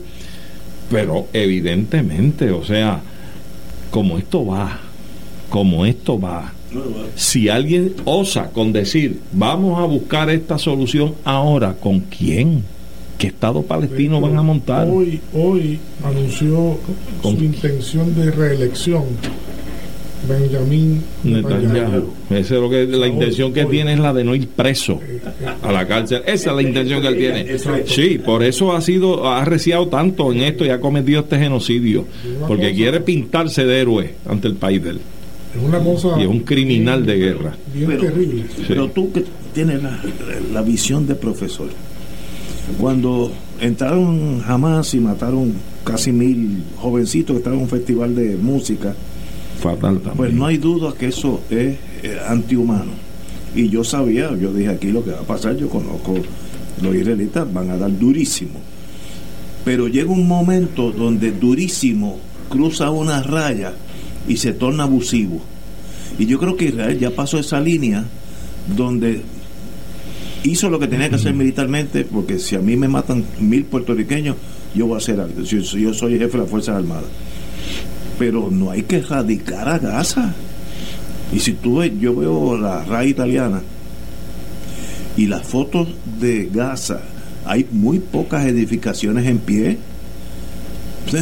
Pero ese es la, entonces le va a tomar a Gaza 15, 20 años rehacerse. Parcialmente. Parcialmente, porque eso, no, no sé, ¿cómo tú lo ves? Eso que, esa, esa pregunta es muy, es muy interesante. Yo estaba leyendo eh, unos analistas eh, del Medio Oriente. Había uno que me llamó la atención sobre todo porque asegura, como tú bien lo estás diciendo, que eh, jamás cuando actuó de la forma en que actuó, actuó con conocimiento de que eso iba a pasar. Ah, bueno. Eh, jamás sabía, Sí, sí, jamás que- sabía que la de, que, va a ser de que el golpe, el golpe iba a representar un golpe tan fuerte Contragolpe. que entonces, que seguramente el plan era provocar a Israel para una reacción iracunda, como de, de Como hecho ha- ha ocurrido, Exacto. y que el mundo se le fuera en contra y que una serie de países encabezaran entonces una fuerza internacional que viniera a socorrer a los palestinos. Lo que pasa es que eso no ha Ah, ocurrido. Veo, veo, veo. Eso es lo que no ha ocurrido y lo plan. que se critica desde el punto de vista de la gente cercana, de la gente cercana a Hamas, ¿verdad? Que aunque Hamas obviamente ha tenido alguna victoria a partir de todo esto, ¿verdad? Como hemos visto, pero en ese sentido no ha habido victoria porque los países árabes han contestado con ambivalencia y muchos de ellos han hecho actos Sí. simbólicos. Yo retiro un embajador, digo una cosa, digo otra cosa allá, pero de facto no han hecho nada. De facto no han la verdad es que de facto no han hecho nada. Se han mostrado más interesados en sus propios, ¿verdad? en sus propios intereses que en los intereses del pueblo palestino. Es- Esa es la verdad hasta el día de hoy. Y la historia reciente no ha sido así. Los países árabes. Bueno, en la historia reciente sí. La Sí, historia reciente es que no han cambiado. Había indicios de que había mejorado, pero esa actitud que hubo al principio, hace 70 años, hace 60 años, De que era de mucho conflicto, era de mucho, de mucho, ¿verdad? Eh, Cohesión. De una cohesión y de una solidaridad que se demostraba eh, con el ejército porque muchos países árabes encabezaron atacaron. atacaron a Israel Sí. atacaron a Sí, Israel pues eso no eso no ha ocurrido No ha ocurrido, no ha el único ocurrir. país el único país el único llanero solitario en todo esto pues continúa siendo Yemen continúa siendo Yemen Que está lejos, y Yemen está al está, lado. está lejos, pero tampoco. o sea, Yemen está- es un país que, Sí, sí, bendito sí. sea Dios. El eh, pobre. Un país que decir pobre es hacerle un favor. ¿verdad? Así que es un país que tiene muy pocas capacidades, no tiene nada que perder, posiblemente por eso lo está haciendo. Pero otros países importantes, pues no, no, no lo han, no lo han articulado. Y eso yo creo que explica un, un poco lo que tú acabas de decir. Y, y Israel, pues, eh, sabe, además, eh, hay un detalle también de eso que tú dijiste, Ignacio, es que Israel esperaba, ciertamente Israel esperaba que eh, se siguiera negociando eh, la liberación de todos los rehenes. Pero jamás sabe que si deja ir a todos los rehenes, pues se le acabó, se le acabó la, se le acabó la piquita, margen, sí, se le acabó el margen para poder negociar. Entonces, eh, eh, se dice que comenzaron a apretar, jamás comenzó a apretar para seguir soltando rehenes y comenzó a pedir, a poner condiciones que fue parte del impasse eh, con el cuarto, con lo que hubiese sido el cuarto, el cuarto Wow. cese del fuego. Así que complicado, complicado por demás. Eh, uno siempre aprende. A mí, yo no tenía tan claro lo impotente que es las Naciones Unidas. Uno, en teoría, en teoría, pues uno sabe que eh, hay unos, unos poderes que tienen el poder de veto, pero ahora está claro. ¿Para qué está esto? Esa, para bregar con cositas chiquitas. Eso es un llame, pero con problemas de verdad no, no, no tiene la capacidad. No, no la, pues, particularmente en cosas como esta, eh, si no hay la voluntad de las partes eh, de, De los grandes. de los grandes, Pues se no se puede mover. Entonces es una No Naciones. Unidas part-time. Bueno, esa es parte de la, la crítica, esa es parte de la crítica que muchos países ahora hablan eh, de un, eh, incluso hablan de un, unas Naciones Unidas paralelas. Se está hablando por parte de algunos países de unas Naciones Unidas paralelas, este, donde puedan poner en práctica otro tipo de conducta de relaciones internacionales. Este, pero eh, la credibilidad del derecho internacional pues recae en una una eh, una situación de mucha ambigüedad de mucha ambigüedad que a veces pues eh, el, el derecho funciona en unos casos pero no funciona en otros casos Ya, Dios mío. Háblame de la reunión cumbre de Venezuela y Guyana, que hay posiblemente. pasado mañana pasado Esperanza. mañana pasado mañana bueno eso es otro detalle que yo creo que va en la misma línea en lo que estamos di- discutiendo o sea eh, hay mucha gente debo debo insistir porque me he sorprendido la cantidad de personas que piensan que esto realmente de, de del Esequibo comenzó comenzó ahora que esto es un invento de Maduro o sea la cantidad de gente hablando de que esto lo inventó casi, Maduro casi ahora. 200 años. Tiene 200 años. Esto, esto viene, esto viene, el tracto. Yo me puse a leer el tracto de las comunicaciones eh, en las últimas décadas y el tracto de comunicaciones que ha producido Venezuela sobre esto, de documentos y memorandos y cartas al secretario general de aquí, al secretario general de allá, al presidente presidente tal. es increíble, Históricamente ha tenido una posición. sin resultado alguno. Sí, exacto. sin resultado. Le hicieron el caso que se le hace a una mosca, así mismo. Entonces, lo más terrible, lo más terrible, porque esto es lo que parece que está sucediendo, es que si en las relaciones internacionales vivimos un momento de tanta crisis, que si una de las partes no demuestra fuerza o aparenta fuerza, las cosas no se mueven. Aquí Maduro, pues parece que dijo, "Eh, hasta aquí llegó eso, posiblemente pues está el hecho de que, como alguna gente piensa, yo no lo dudo, de que también piensa que, que le favorecía o le favorece para las próximas elecciones, lo consolida en el poder, podría ser. Pero de ahí a pensar que esto es un asunto que se, se lo inventaron, sacaron de la manga, no, para nada. Esto, esto, este asunto del, del referendo y de la, de la anexión, porque es una anexión que está planteando inmediata y unilateral del, del Esequibo, técnicamente, eso es lo que está pre- presentando Maduro, pues ha llevado a que la agenda se mueva. Bueno, a que la agenda se mueva.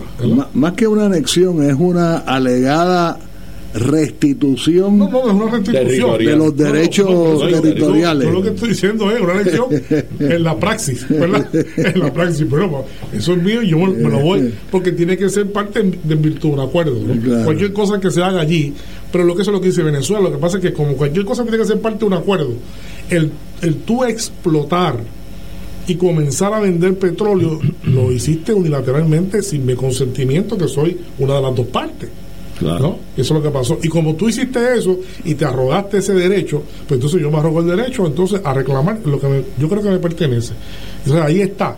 Y ante eso y ante la, la posición de que, eh, de que iba esto a escalar militarmente con, con la participación de los Estados Unidos, con la participación de, con la extensión de nuevas bases militares de Venezuela en el Esequibo, pues parece que todo esto se ha movido rápidamente y eh, pa- distintos países pues han eh, colaborado mucho en que se lograra pautar para pasado mañana, el 14, una reunión cumbre que no había sucedido, fíjense, no había sucedido. Es verdad. No había sucedido. Es cierto. Yo, no, yo, yo creo que en décadas no había sucedido una reunión entre Venezuela Y Guyana. y Guyana al más alto nivel. Es la, es la primera vez, me parece, voy a corroborar, eh, al más alto nivel entre ambos países para sentarse a dialogar directo a cuatro ojos, ¿verdad? Ambos presidentes con sus equipos técnicos.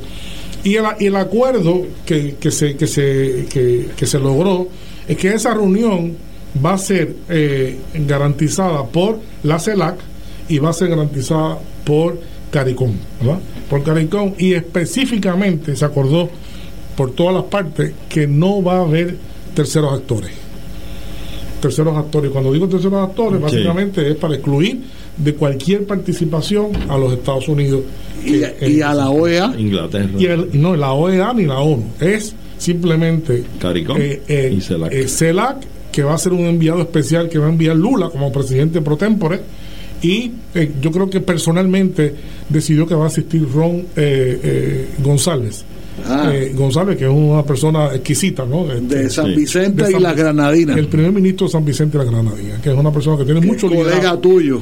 es geógrafo Es Tengo el honor de haber conocido la biblioteca personal en la casa del tipo. Wow.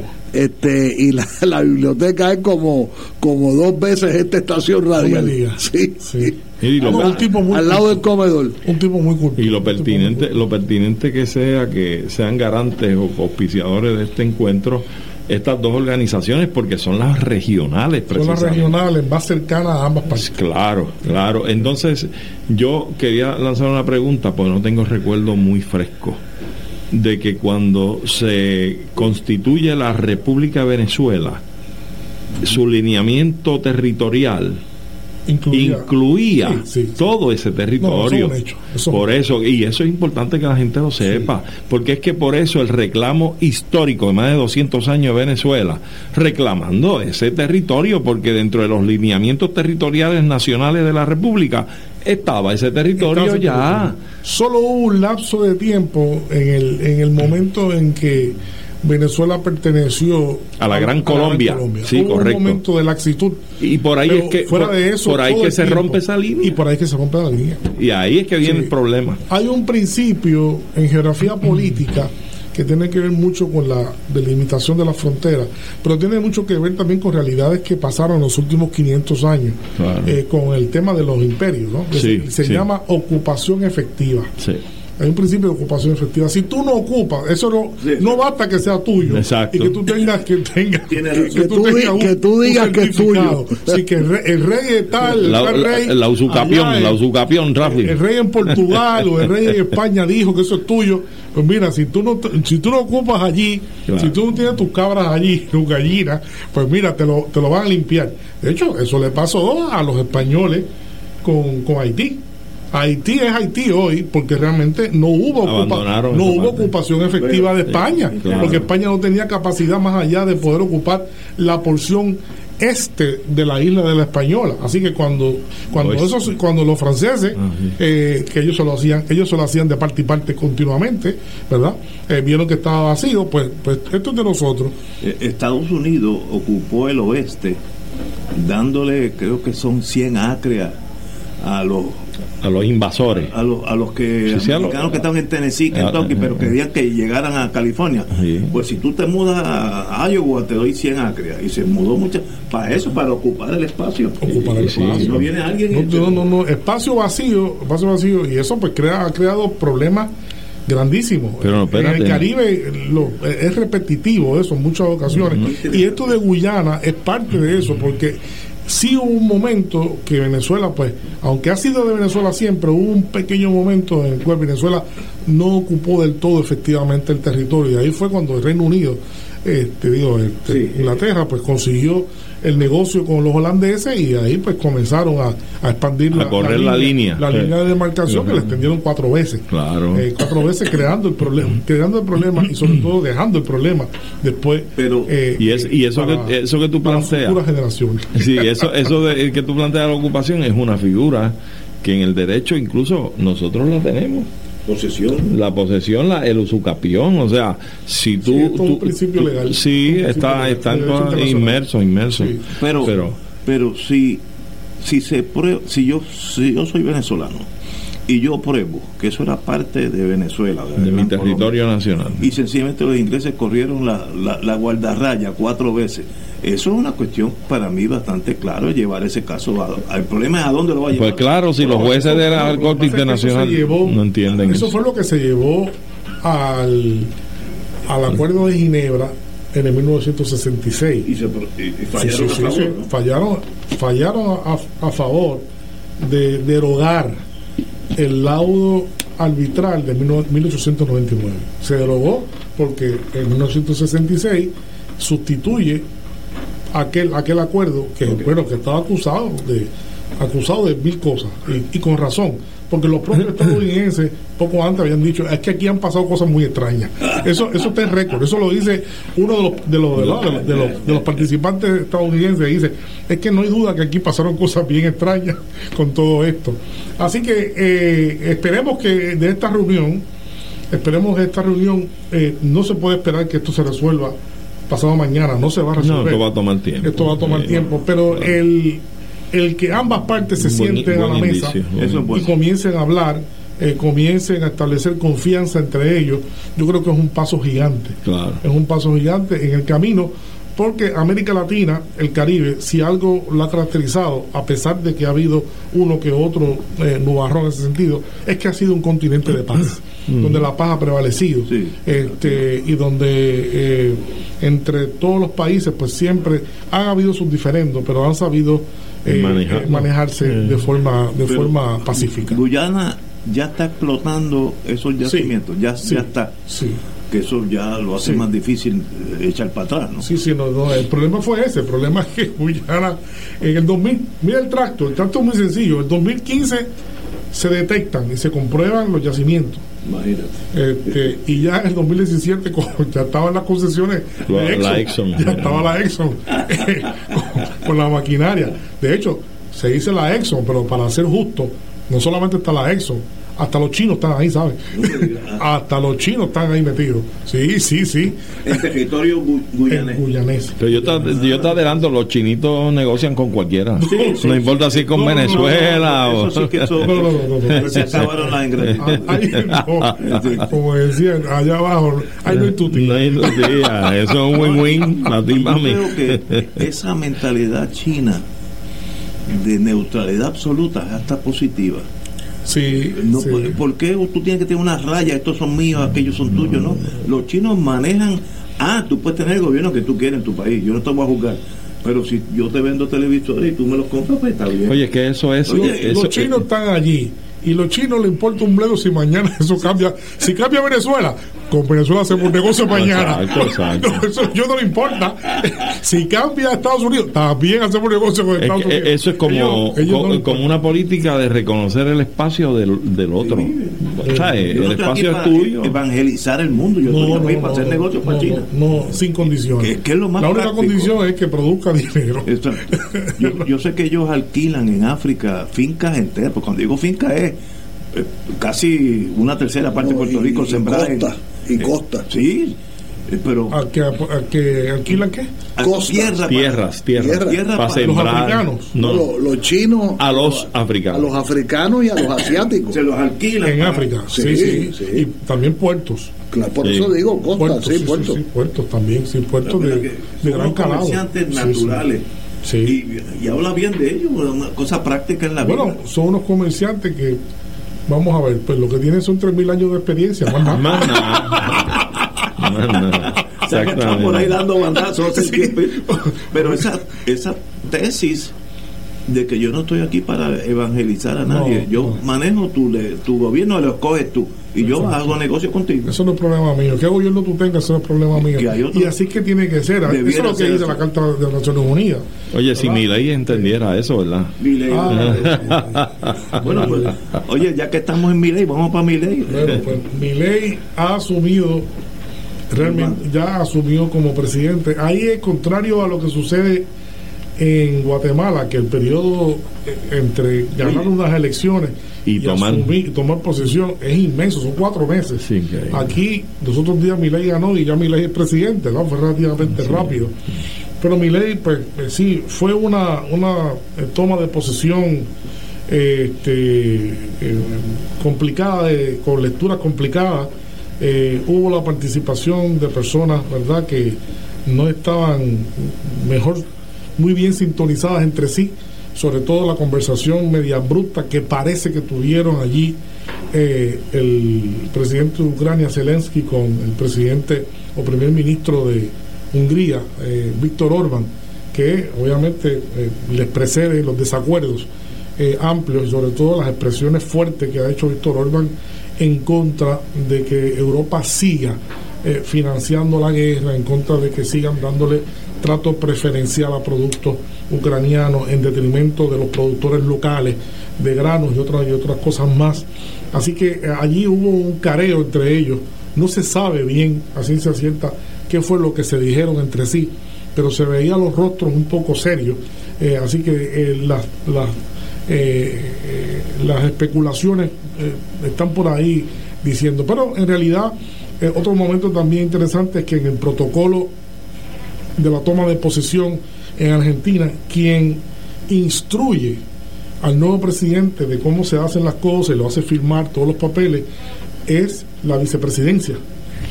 Así que fue Cristina, Cristina de Kirchner, ¿verdad? La que tuvo que hacer de todo. Cristina se, veía también un poco descompensada, ¿no? obviamente con la, con la, eh, con la frustración que le, que le causaba tener que estar interactuando, porque si algo eh, en la campaña afloró, fueron fuertes ataques entre Milei y Cristina. Eh, se dijeron, bueno, Milei le dijo, pero muerto a todo el mundo. Eso no, eso no es nada raro, pero con Cristina prácticamente los, los, ataques fueron fuertes, las amenazas de meter la presa, de meter la presa eh, eh, siguen estando en, el aire, pero pues Milei pues comienza su, su presidencia, claramente ya anunció sin ningún tipo de píldora para aliviar el, eh, las inconveniencias que pueda eh, originar eso, ya anunció su, su shock, ¿verdad? Su, su, paquetazo neoliberal, lo anunció y dijo, de eso no se salva nadie, y eso va a ser bien rápido. Así que vienen una serie de recortes en el presupuesto, Grandes. muy serios, vienen una serie de medidas económicas fuertes para eh, pues, ver cómo se rectifica la economía de Argentina. Lo que pasa es que este tipo de lógica a veces uno piensa que la economía es más importante que la gente misma, ¿verdad? Entonces, pues, este tipo de, este tipo de personal técnico neoliberal, pues hacen todo lo posible porque los números estén bien, aun cuando la gente significa que la gente esté mal. Entonces, pues eso es el gran el gran problema. Así que eh, y otra de las grandes eh, controversias que de inicio ha tenido es la promesa que hizo de que él venía a eliminar todas las, las castas. Y realmente, pues eso ya hemos visto que es imposible porque salió con la casta macrista y muchos del sector eh, macrista, eh, pues ya se sabe que van a ser sus ministros, eh, comenzando por Patricia Bullrich, a quien él también barrió el piso con ella, la llamó pone bomba, la llamó montonera, todo lo que pudo y realmente ahora pues la montonera pone bomba va a estar a cargo del Ministerio del Interior. es una posición bien importante. Es una posición, bueno, esencial en cualquier lado. La policía. La policía, la policía. Así que este eh, yo pienso en general, pienso en general que eh, eh, presiento que la luna de miel de, de mi ley va a ser corta. la luna de miel va a ser corta, que con todos estos ajustes que ya anunció, ¿verdad? Eh, la gente no va a estar contenta porque nadie está contento con ese tipo de ajustes, a menos que le, que le, que le surta efecto. Si le, si le surta efecto y logra estabilizar la economía, baja la inflación, pues entonces pues habrá habrá tenido habrá tenido éxito por lo menos en eso. Ya veremos a ver el tiempo el tiempo yo creo que rápidamente nos va a decir. Dice que todavía mantiene el banco central eh, dejó suspendida la, dolarización de la economía argentina. Parece que le ha hecho caso a alguien le ha dicho le han dicho no no puedes hacer eso a las encuestas claro. Las encuestas que se hicieron después de que él venció eh, claramente demostraron y en Argentina hay una gran tradición eh, demoscópica, ¿verdad? Eh, las encuestas comenzaron a mostrar que el endoso a mi ley no significaba el endoso a la dolarización. El endoso a mi ley no significaba el endoso a la eliminación del Banco Central, ¿verdad? Este, así que yo creo que parece que eso ha sido tan consistente que él ha ido recogiendo velas, entonces él va a tener que él va a tener que escoger sus batallas y sobre todo la batalla grande que va a tener mi ley es bien obvia mi ley eh, tiene apenas en, en, el Senado tiene ocho, ocho sillas. ocho sillas de, de cin- de casi 60 creo que Wow. es. Minoría, y, minoría. y tiene 30 sillas en, en los diputados, de 250 y pico o sea él no tiene no- minoría no, eh, su bancada no tiene capacidad de legislar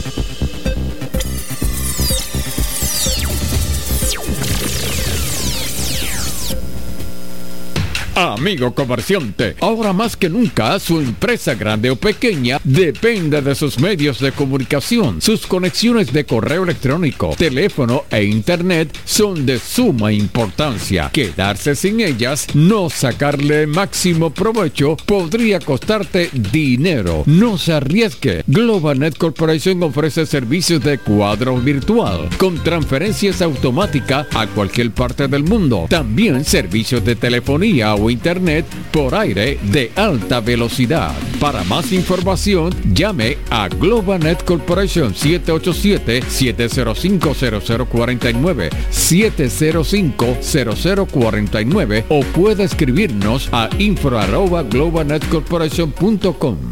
¿Ha visto usted alguna vez una grama artificial en un landscape? Sí, grama artificial para landscape, golf, soccer y otros usos. Tan real como la grama natural. No agua, no abono, no recorte, pero siempre luciendo espectacular. Grama artificial Artifigrama. Un producto exclusivo de Gramamía. Vea gramamía.com o llame al 843-6246. Gramamía. Con el futuro siempre presente. Es el regalo que se sigue multiplicando cuando le enseñas al pana a hacer apuestas deportivas. Feliz Navidad te desea Baller Sportsbook. Solo mayores de 18 años juega responsablemente. Si experimenta dificultad con el juego, llame a AMSCA 1-800-981-0023. Llega la santa venta a los dealers Henry Motors. Llegaron los Nissan 2024, se van los Nissan 2023. Versa Sentra, Kicks Road, Pathfinder, Murano, Armada y las Pickup Frontier y Titan. Con descuentos de hasta 3 mil dólares. Alfombras, gasolina, lavado de auto y tablilla. Donde mejor se paga tu trading. Del miércoles 6 al sábado 16 de diciembre. Estamos localizados en la Avenida Las Américas en el Ponce Bypass. Financiamiento disponible a través de Oriental Bank. Sujeto a aprobación de crédito. Ciertos términos y condiciones aplican. Llega la santa venta a los dealers Henry Motors. Pura liquidación de vehículos usados 2022 y años anteriores. Compactos familiares, utilitarios y comerciales. Comenzando el miércoles 6 al sábado 16 de diciembre. Vehículos en exhibición 24 horas al día en las facilidades de Henry Motors en el Ponce Bypass. Es la santa venta. Ah, y los tenemos nuevos también. Financiamiento disponible a través de Oriental Bank. Sujeto a aprobación de crédito. Ciertos términos y condiciones aplican. Llega, llega el mercado familiar al municipio de Guánica, miércoles 13 de diciembre, en el estacionamiento Coliseo Mariano Tito Rodríguez. Lleva a tu mesa productos frescos, de calidad, de manos de nuestros agricultores, porque nuestra tierra produce. Te esperamos en el mercado familiar en Guánica, miércoles 13 de diciembre, desde las 7 de la mañana. Se aceptan también tarjetas de Plan Advantage. Y recuerda, no dejes perder tu balance. Te esperamos.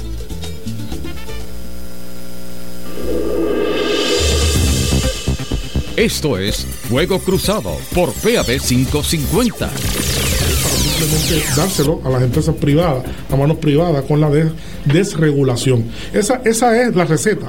Y la receta de mi ley, que ya ha dicho cuál es ahora, pues no es diferente, no es, eh, ¿verdad? No es, ese es parte del problema, es que él dijo que iba a ser diferente, pero no ha hecho, no ha hecho, no, no ha hecho una oferta diferente. De hecho, hasta, hasta trae, hasta trae como parte de su paquete los vales educativos.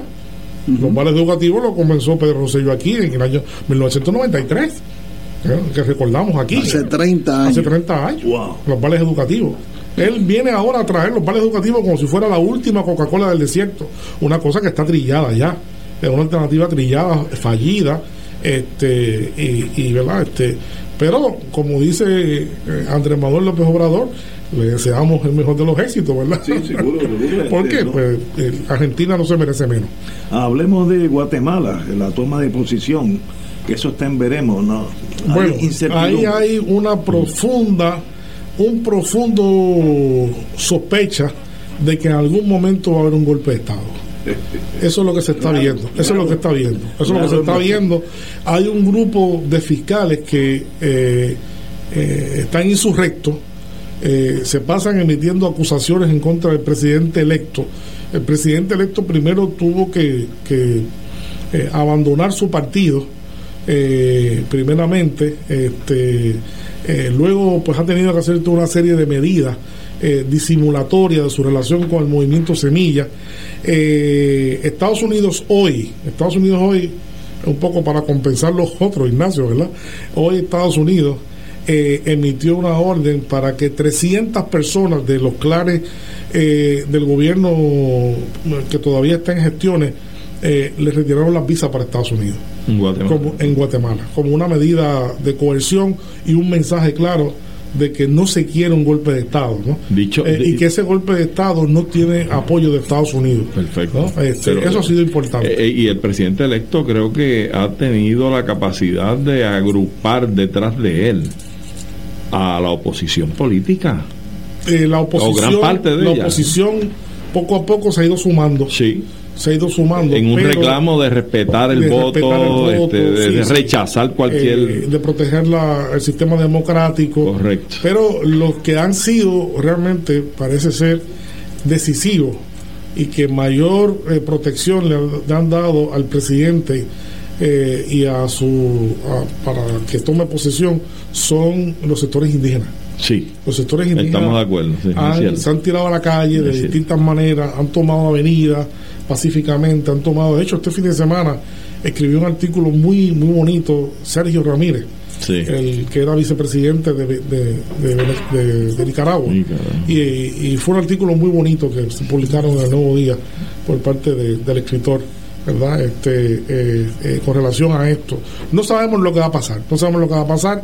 Esos sectores están, están eh, parece que están arrojados, eh, que no quieren que él asuma posición y están dispuestos a cualquier intentona eh, en No. el país. Y de eso, de eso ocurrir, yo creo que va a haber grandes problemas allí. Eh, Guatemala tiene una historia de sangre en cambios de gobierno y golpe de Estado. Terrible. Pero terrible, terrible. Terrible. Bueno, en, en la guerra civil en Guatemala murieron miles y miles de personas, decenas de miles de personas Sí, murieron. ¿verdad? Este, mataron indígenas, por eso es que los indígenas tienen tanta conciencia, porque los indígenas barrieron incluso comunidades indígenas completas, los eliminaron este, eh, completamente. Así que hay un rayo de esperanza para todas esas comunidades que tienen cifrada sus esperanzas en el presidente eh, Arevalo y, y veremos a ver si siguen eh, protegiendo. Pero es bien, esperemos a ver que si toma posición, qué va a hacer él con toda esa fiscalía, ¿no? Y con todo eso, eso, esos instrumentos que lo quieren judicializar. Ah, Lo mínimo es que quieren hacer es judicializarlo, ¿no? Este, y meterlo preso al presidente o evitar o obligarlo a que tenga que salir del país, ¿no? ¿Qué mafia tiene esa fiscalía? Es, es fuerte. Bueno, en el caso de Guatemala es que son, son gente que ha estado en el poder por 40, 50 Sí, años, ¿no? Y que de una forma u otra pues quieren, quieren sostenerse, quieren sostenerse eh, con sus beneficios, ¿no? Tú dijiste una vez que tú conoces muy bien este, la mentalidad de, ¿verdad? Son unas mentalidades bien... medieval. allí, allí en. Guatemala es terrible porque la gente, esas castas se sienten que son europeos. ¿verdad? Es que, es que si tú los miras, tú sabes dónde están. Porque son europeos. Y al lado de ese europeo, a alguien que tú sabes que es indígena, porque su apariencia, Sí, la vestimenta, sí. todo. Son como dos naciones coexistiendo Sí, sí, sí. eh, culturalmente. Están los mestizos y los indígenas y está ese sector criollo europeizado que tiene una mentalidad este, de- Clasista, de- de- clasista. clasista del siglo XIX. Bueno, allí casi toda la gente pudiente tiene su propia escolta. No, no es ni de la policía, de ellos personalmente. Privada. Sí, privada. sí. Las casas tienen paredes altas de 6, 8, 10 pies para que la gente no entre. Y adentro hay guardias, guardianes armados, armados de verdad. Eh, ¿Cómo tú eh, instalas la democracia a la paz en un sistema tan tirante, bien difícil? Un país que nunca ha dado mucho que hacer y hay una pobreza espantosa también en Honduras. En Honduras como que uno no nota esta este síndrome de Guatemala, tú no lo notas en Honduras. Y En, es- y es en Honduras ha sido, ha sido más fácil la transición. Con, bueno, no, no ha sido más fácil porque la, previo al gobierno de, de, de Xiomara Castro ahora, pues su esposo lo sacaron sacaron en pijama de la cama, lo montaron en un helicóptero y se lo llevaron en pijama, sacaron de, dormir. Pero eh, sin, grandes eh, bueno, no, sí, matanzas. Sí, matanza, pero jamás lo devolvieron al poder, ¿no? Fue un golpe de Estado claramente, ¿verdad? En aquel sentido, pero hasta ahora, aunque Xiomara Castro ha dicho por momentos que ha tenido un golpe de Estado y que eso siempre está ahí. Hasta ahora ella ha podido llevar a, cabo su agenda y de hecho ha sido una de las eh, presidentes de, América Latina de más arrojo, de más arrojo. No se cubre mucho, pero sus posturas son muy claras, muy, muy fuertes, ¿no? En, el sentido de que no, donde dice que va a hacer, hace. Donde dice que va a hacer, hace. Así que veremos a ver. Nuestra América, todavía, todavía hay mucho que Complicada. Señores, tenemos que irnos, así que son casi las 19 horas para que Anglada entienda. Porque estuvo en el otro bando, pero en las mismas horas, militares. Vamos a una pero, pero, es que también eso es un horario europeo. Europeo, Eso me dice mi hija, pero ¿por qué tú no quitas eso? ¿Por qué tú no quitas eso y lo pones en normal? Me dice, pero es que eso, eso es normal, eso es la hora europea. Eso es la hora europea. Aprende. Señores, nos vemos. Bueno, vamos.